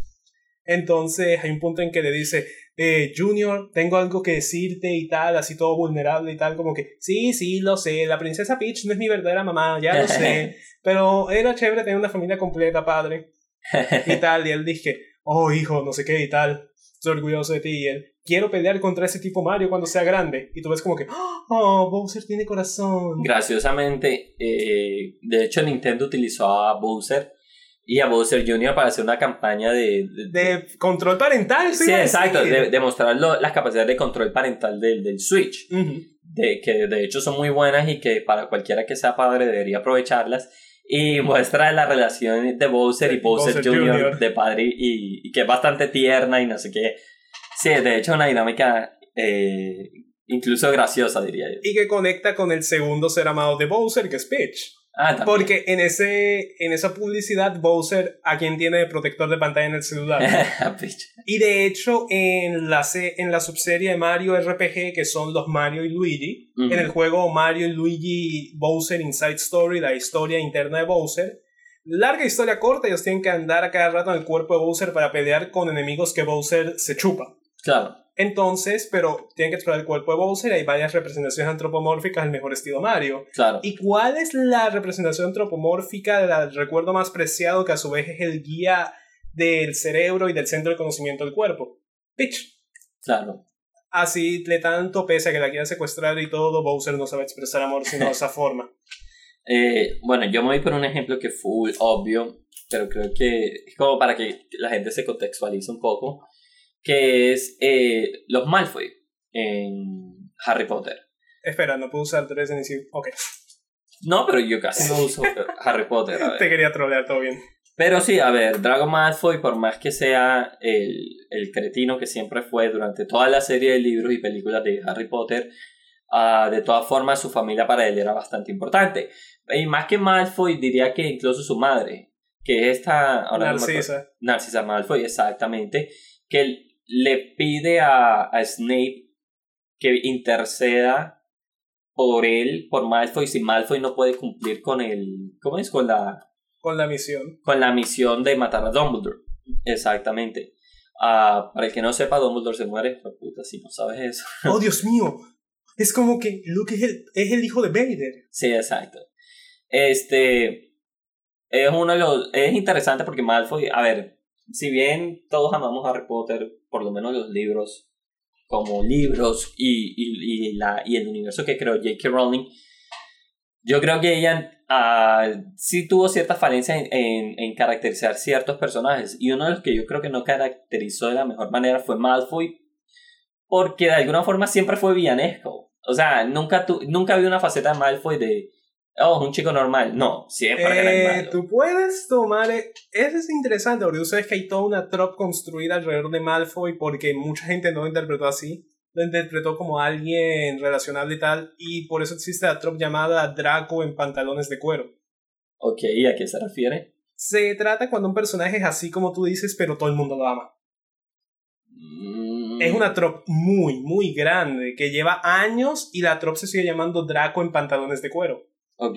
Draco in leather pants. Bueno, a lo, que yo voy es que para mí lo que lo hace interesante por lo menos es que esa faceta de amor que hay entre su familia por lo menos le da cierta dimensionalidad a ese personaje al que yo probablemente si hubiera terminado... Mi padre se enterará de esto. Exacto, que si yo hubiera terminado de leer esos libros y algo así no hubiera pasado, probablemente Drago Malfoy no me hubiera gustado para nada como personaje y me hubiera parecido como una falencia grande en los libros. Lo cual en verdad no fue. Hubo de verdad una cierta exploración dentro de, del carácter de él. Sí, ahí fue mejorando. Por lo menos, y eso nos llevó a que ahora que está en Flash, Malfoy sea más relacionable. Ah, claro que sí. ¿Cómo se llama el actor este? Eh, Tom Felton. Tom Felton. Increíblemente creo que Felton va a seguir como miembro del cast de Flash en esta temporada. Bueno, bien por él. No, sí. Pero interesante porque yo pensé que cobraría mucho. bien, volviendo a otro, o más bien, siguiendo otro villano que tiene seres amados, eh, amados, perdón, tenemos a. ¿Recuerdan cuando hablé de Red vs. Blue, el abuelo, todas las machinimas? Tenemos a el que aparentemente, pero después hay un Ganon por encima de este villano. El villano que orquestó todo durante las primeras 10 temporadas de la serie. El director del proyecto Freelancer. Que era un proyecto de militares independientes. Que hacía guerra con una subdivisión de la UNC, que es la. Básicamente las fuerzas de, armadas de la ONU en el universo de Halo y tal y el tipo era supremamente malvado, trataba a la hija como una mierda, pero al final todo era por algo. El tipo quería recrear a su esposa muerta como una inteligencia artificial replicada a la perfección. Y todo lo que él hacía, crear eh, soldados de simulación para probar a sus soldados, hacer guerra y todo justificar para pelear con los Covenant, con los Aliens, era para intentar traer a la vida así fuera como una copia a su esposa. Claro. Uno de los tipos más importantes que tú puedes ver en el sci-fi sin ser, tener poderes o algo, solo quería revivir a su mujer. Bastante dramático para esa serie. Pero así pasa, la típica norma del síndrome de Cerebus. Ahora, yo voy con un antihéroe. Uh, si bien esta serie a mí me encantó, yo me, me leí el primer libro, me encantaba, me encantaba esa serie, pero creo que se fue en picada en la cuarta temporada y creo que no pudo volver a levantarse, que realmente fue muy mala se transformó en algo bastante malo fue eh, la serie de Dexter. Oh, Dexter. Yo también la dejé más o menos en esa etapa. Este, yo amaba esa serie, me encantaba, me parecía fascinante. Sí, yo me acuerdo cuando fanboyamos y dije, marica, ¿te viste Dexter? Sí, sí, sí, sí. Uh, Dexter en su momento, su la primera temporada me parecía espectacular. ¿A quién no le gustó esa y, temporada? Y eventualmente las temporadas eran muy buenas, sino hasta la cuarta. Uh, parecía que Dexter no iba a tener redención.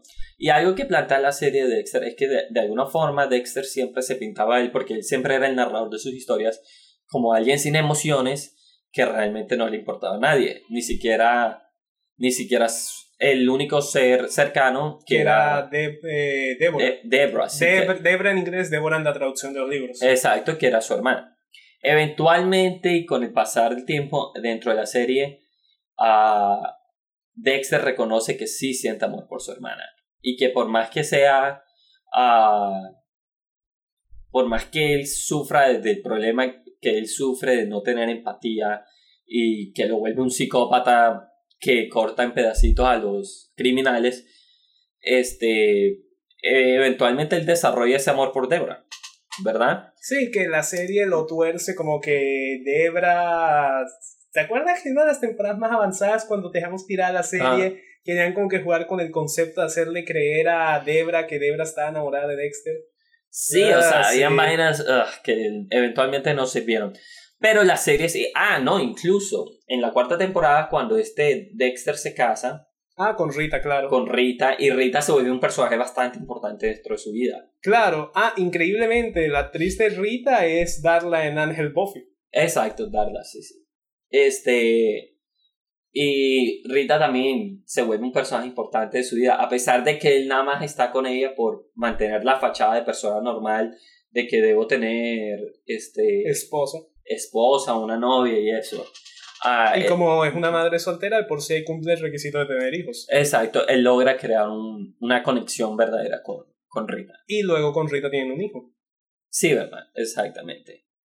Este, ¿qué otro ejemplo tienes? Bueno, tengo, siguiendo en la línea de TV, y ahora que al hablar de Malfoy hablamos de Flash, tengo a el Big Bad de la primera temporada de Flash, Reverse Flash, Eobardo Tom. Ok. Eobardo, eh, yo sé que es Eobardo, pero me gusta decirle Eobardo. Ajá. Eh, es un villano que es completamente cínico, súper carismático, por más cínico que sea, al punto de que fue de lo, del ensamble de Big Bats de la segunda temporada de Ends of Tomorrow, él era el líder de la Legión de la Perdición, The Legion of Doom. Claro. Entonces, ¿cuál es el punto? En la primera temporada de Flash tú te das cuenta de que el tipo es muy apegado a Cisco, a nuestro querido Five al punto de que en un momento, aun cuando en una línea de tiempo alterada mata a Cisco, le dije, Cisco, de todos modos, eres muy importante para mí, porque Obardo es más o menos gay, eh, ah. no, estamos muy seguros, pero probablemente. Entonces le dice, Cisco, tú me hiciste sentir lo más cercano a saber cómo es tener un hijo. Mierda.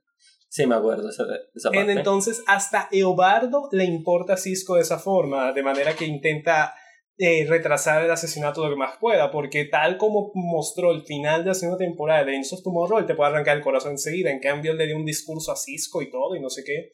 Y en la misma temporada de esa de Legends, él admite que él extraña a Cisco y a Caitlyn. Claro. Entonces, hasta Eobardo tiene seres amados. Tiene cierto. No lo diría seres amados, pero sí, es un cariño que les tiene. Es, es lo más cercano que un psicópata como Eobardo puede llamar al amor.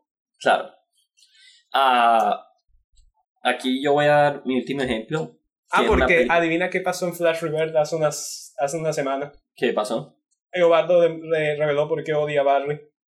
Ah, sí. Adivina. ¿Por qué? Barry no lo ama. Ah, pobrecito. No es suficientemente especial para Barry. Mierda. En serio, marica. Y no, y de hecho entonces nada más por joder a Barry le reveló, ya eso tenía que pasar, pero le reveló antes de tiempo. Eso no es como la trama de de The Batman Lego Movie. Por ahí. Que el Joker quería que Batman lo adorara como villano. Sí, pero eso cuadra con Eduardo, lo sabes que Eduardo canónicamente es un fanboy de Barry. Claro, entonces tiene todo el sentido. le revela a Iris que Barry es Flash antes de que él lo haga. Oh. Con el scumbag. Pues sí, este. En la primera película de Kill Bill, ya que Kill Bill son volumen 1 y volumen 2, la película abre con una escena de acción eh, Bellatrix, la, la. ¿Cómo es? La esposa, el personaje de Uma Thurman. La, la novia. La novia llega a vengarse de una de las serpientes que pertenecían a la sociedad de asesinos a la que ella estaba inscrita, a matarla, que se llama Vermita. Y, y Vermita es una vieja, es una digamos que una mujer que ya ha dejado la vida asesina atrás, tiene su hija, está viviendo en los suburbios y de repente se llega Bellatriz a su, a su puerta y se enfrentan en una de las escenas, una de las mejores escenas de acción de la película, no la mejor, pero sí empieza muy fuerte, muy bien hecha, destruyen la casa mientras pelean. Uh, obviamente la novia buscando venganza uh, para eventualmente escalar hacia Bill y matar a Bill. Y en una escena interesante en que dos asesinas despiadadas están peleando entre ellas, aparece la hija de Vermita, la cual nos da entender que Vermita logró crear una vida de persona normal y que de verdad que tenía una hija y un ser querido al que amar a pesar de pertenecer a esta sociedad de asesinos despiadados. Uh, tanto así que la escena termina brutalmente cuando la novia, dentro de una pelea, eh, decide detener la pelea al ver a la niña y Vermita, como una bitch, intenta matarla con una pistola dentro de una caja de cereal, pero la novia fue más rápida y le clavó un cuchillo en el pecho. Obviamente la hija de Vermita viendo todo esto y la novia al final le dice a la niña, cuando seas mayor y todavía te duela, ven a buscarme. Obviamente cumpliendo con el ciclo de venganza de lo cual se trata eh, Kill Bill. De hecho es, es bastante interesante porque los villanos en Kill Bill son muy, muy, muy despiadados. De verdad que sí, la historia de cada uno de ellos. Yo pienso que es uno de los universos más interesantes que Quentin Tarantino ha creado. Bastante estilístico, bastante estético, diría. Eh, mejor dicho. Y. Eh, y es bastante brutal, pero es interesante. eso me lleva, descontando obviamente Bastardo sin Gloria, que eso no puede estar en ningún universo. Pero, ¿tú creerías que de pronto. Bastardo sin Gloria está en el mismo universo. Ah, por eso, hay un universo cinematográfico. Claro, mijo. Uy, ¿cómo, hasta, hasta la, existen, bueno, la Big es una burger, es una marca creada por Quentin que está en casi todas sus películas. Menos en Hateful Eight porque es imposible. Los, no, ajá, pero en Hateful Eight, por ejemplo, están los Red Apples. Sí. Los, ah, Oye, los cigarrillos. Ah, todas las películas de Quentin están en el mismo universo. Oh, Django. Sí, Django también, exacto. The Hateful Eight también, este me atrevería a decir que la única sería Jackie Brown, porque está basada en un libro, pero incluso me atrevería a decir que Jackie Brown sí está en el mismo universo cinematográfico. Oh, es más, yo diría que Quentin fue uno de los primeros en popularizar eso dentro del cine. Oh, Dios mío, eso implica que Samuel Jackson es una entidad ahí.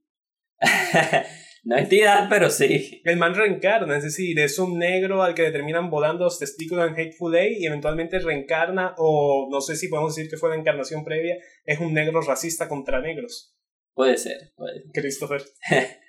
en fin, sigamos. Entonces, hablando de manes grandes y aterradores, recordarán de la primera temporada de Daredevil al Big Bad Kingpin. Sí, claro. Eh, Wilson Fisk. Wilson Fisk. En los cómics de Marvel, él es un villano de Spider-Man su origen, pero eventualmente la rencilla con Daredevil es tan grande que se vuelve un villano icónico de Daredevil, al punto de que es planteado en el MCU como un villano de Daredevil en su origen, como el Joker de Daredevil. Kingpin es mucho más despiadado porque él tuvo todo el quebrantamiento de la primera temporada de Daredevil en su backstory, y entonces es muy despiadado, es un jefe criminal implacable, pero tiene dos personas amadas, Vanessa Fisk, que la vimos en la primera temporada de Daredevil. Total, total. Y el hijo que eventualmente tiene en el cómic. A pesar de todo, Fisk, Kingpin los ama y hace todo por ellos. Y hace todo por ellos, exacto. Así que tiene un ejemplo no muy dramático, pero sí certero. Sí, muy, muy conciso. Bueno, yo creo que eh, hasta aquí llegamos el programa de hoy. sí, uh, esperemos que le haya gustado. Exacto héroes, villanos, eh, Batman, Spider-Man. Recuerden que nos pueden encontrar en eh, todas las redes sociales. En Twitter me pueden encontrar a mí como arroba T. A Javier lo pueden encontrar como Javier-Rosero. Exacto, estamos en SoundCloud, en, en iTunes, estamos en todas las aplicaciones de podcast que nos puedan buscar. Overcast, Stage Fright. Exacto. Si les gusta el podcast, déjenos una ah, reseña. Ebox. Exacto. Si les gusta el podcast, dejen unas reseñas en, en iTunes o nos pueden comentar incluso en SoundCloud. Exacto, este, la plataforma que más les guste. También compártanlo con sus amigos. Exactamente. Háganle bulla, no nos quejamos, lo agradecemos. Exactamente. Bueno, entonces esto ha sido todo por hoy. Espero que nos, nos esperen para la próxima emisión. Exacto. Hasta luego.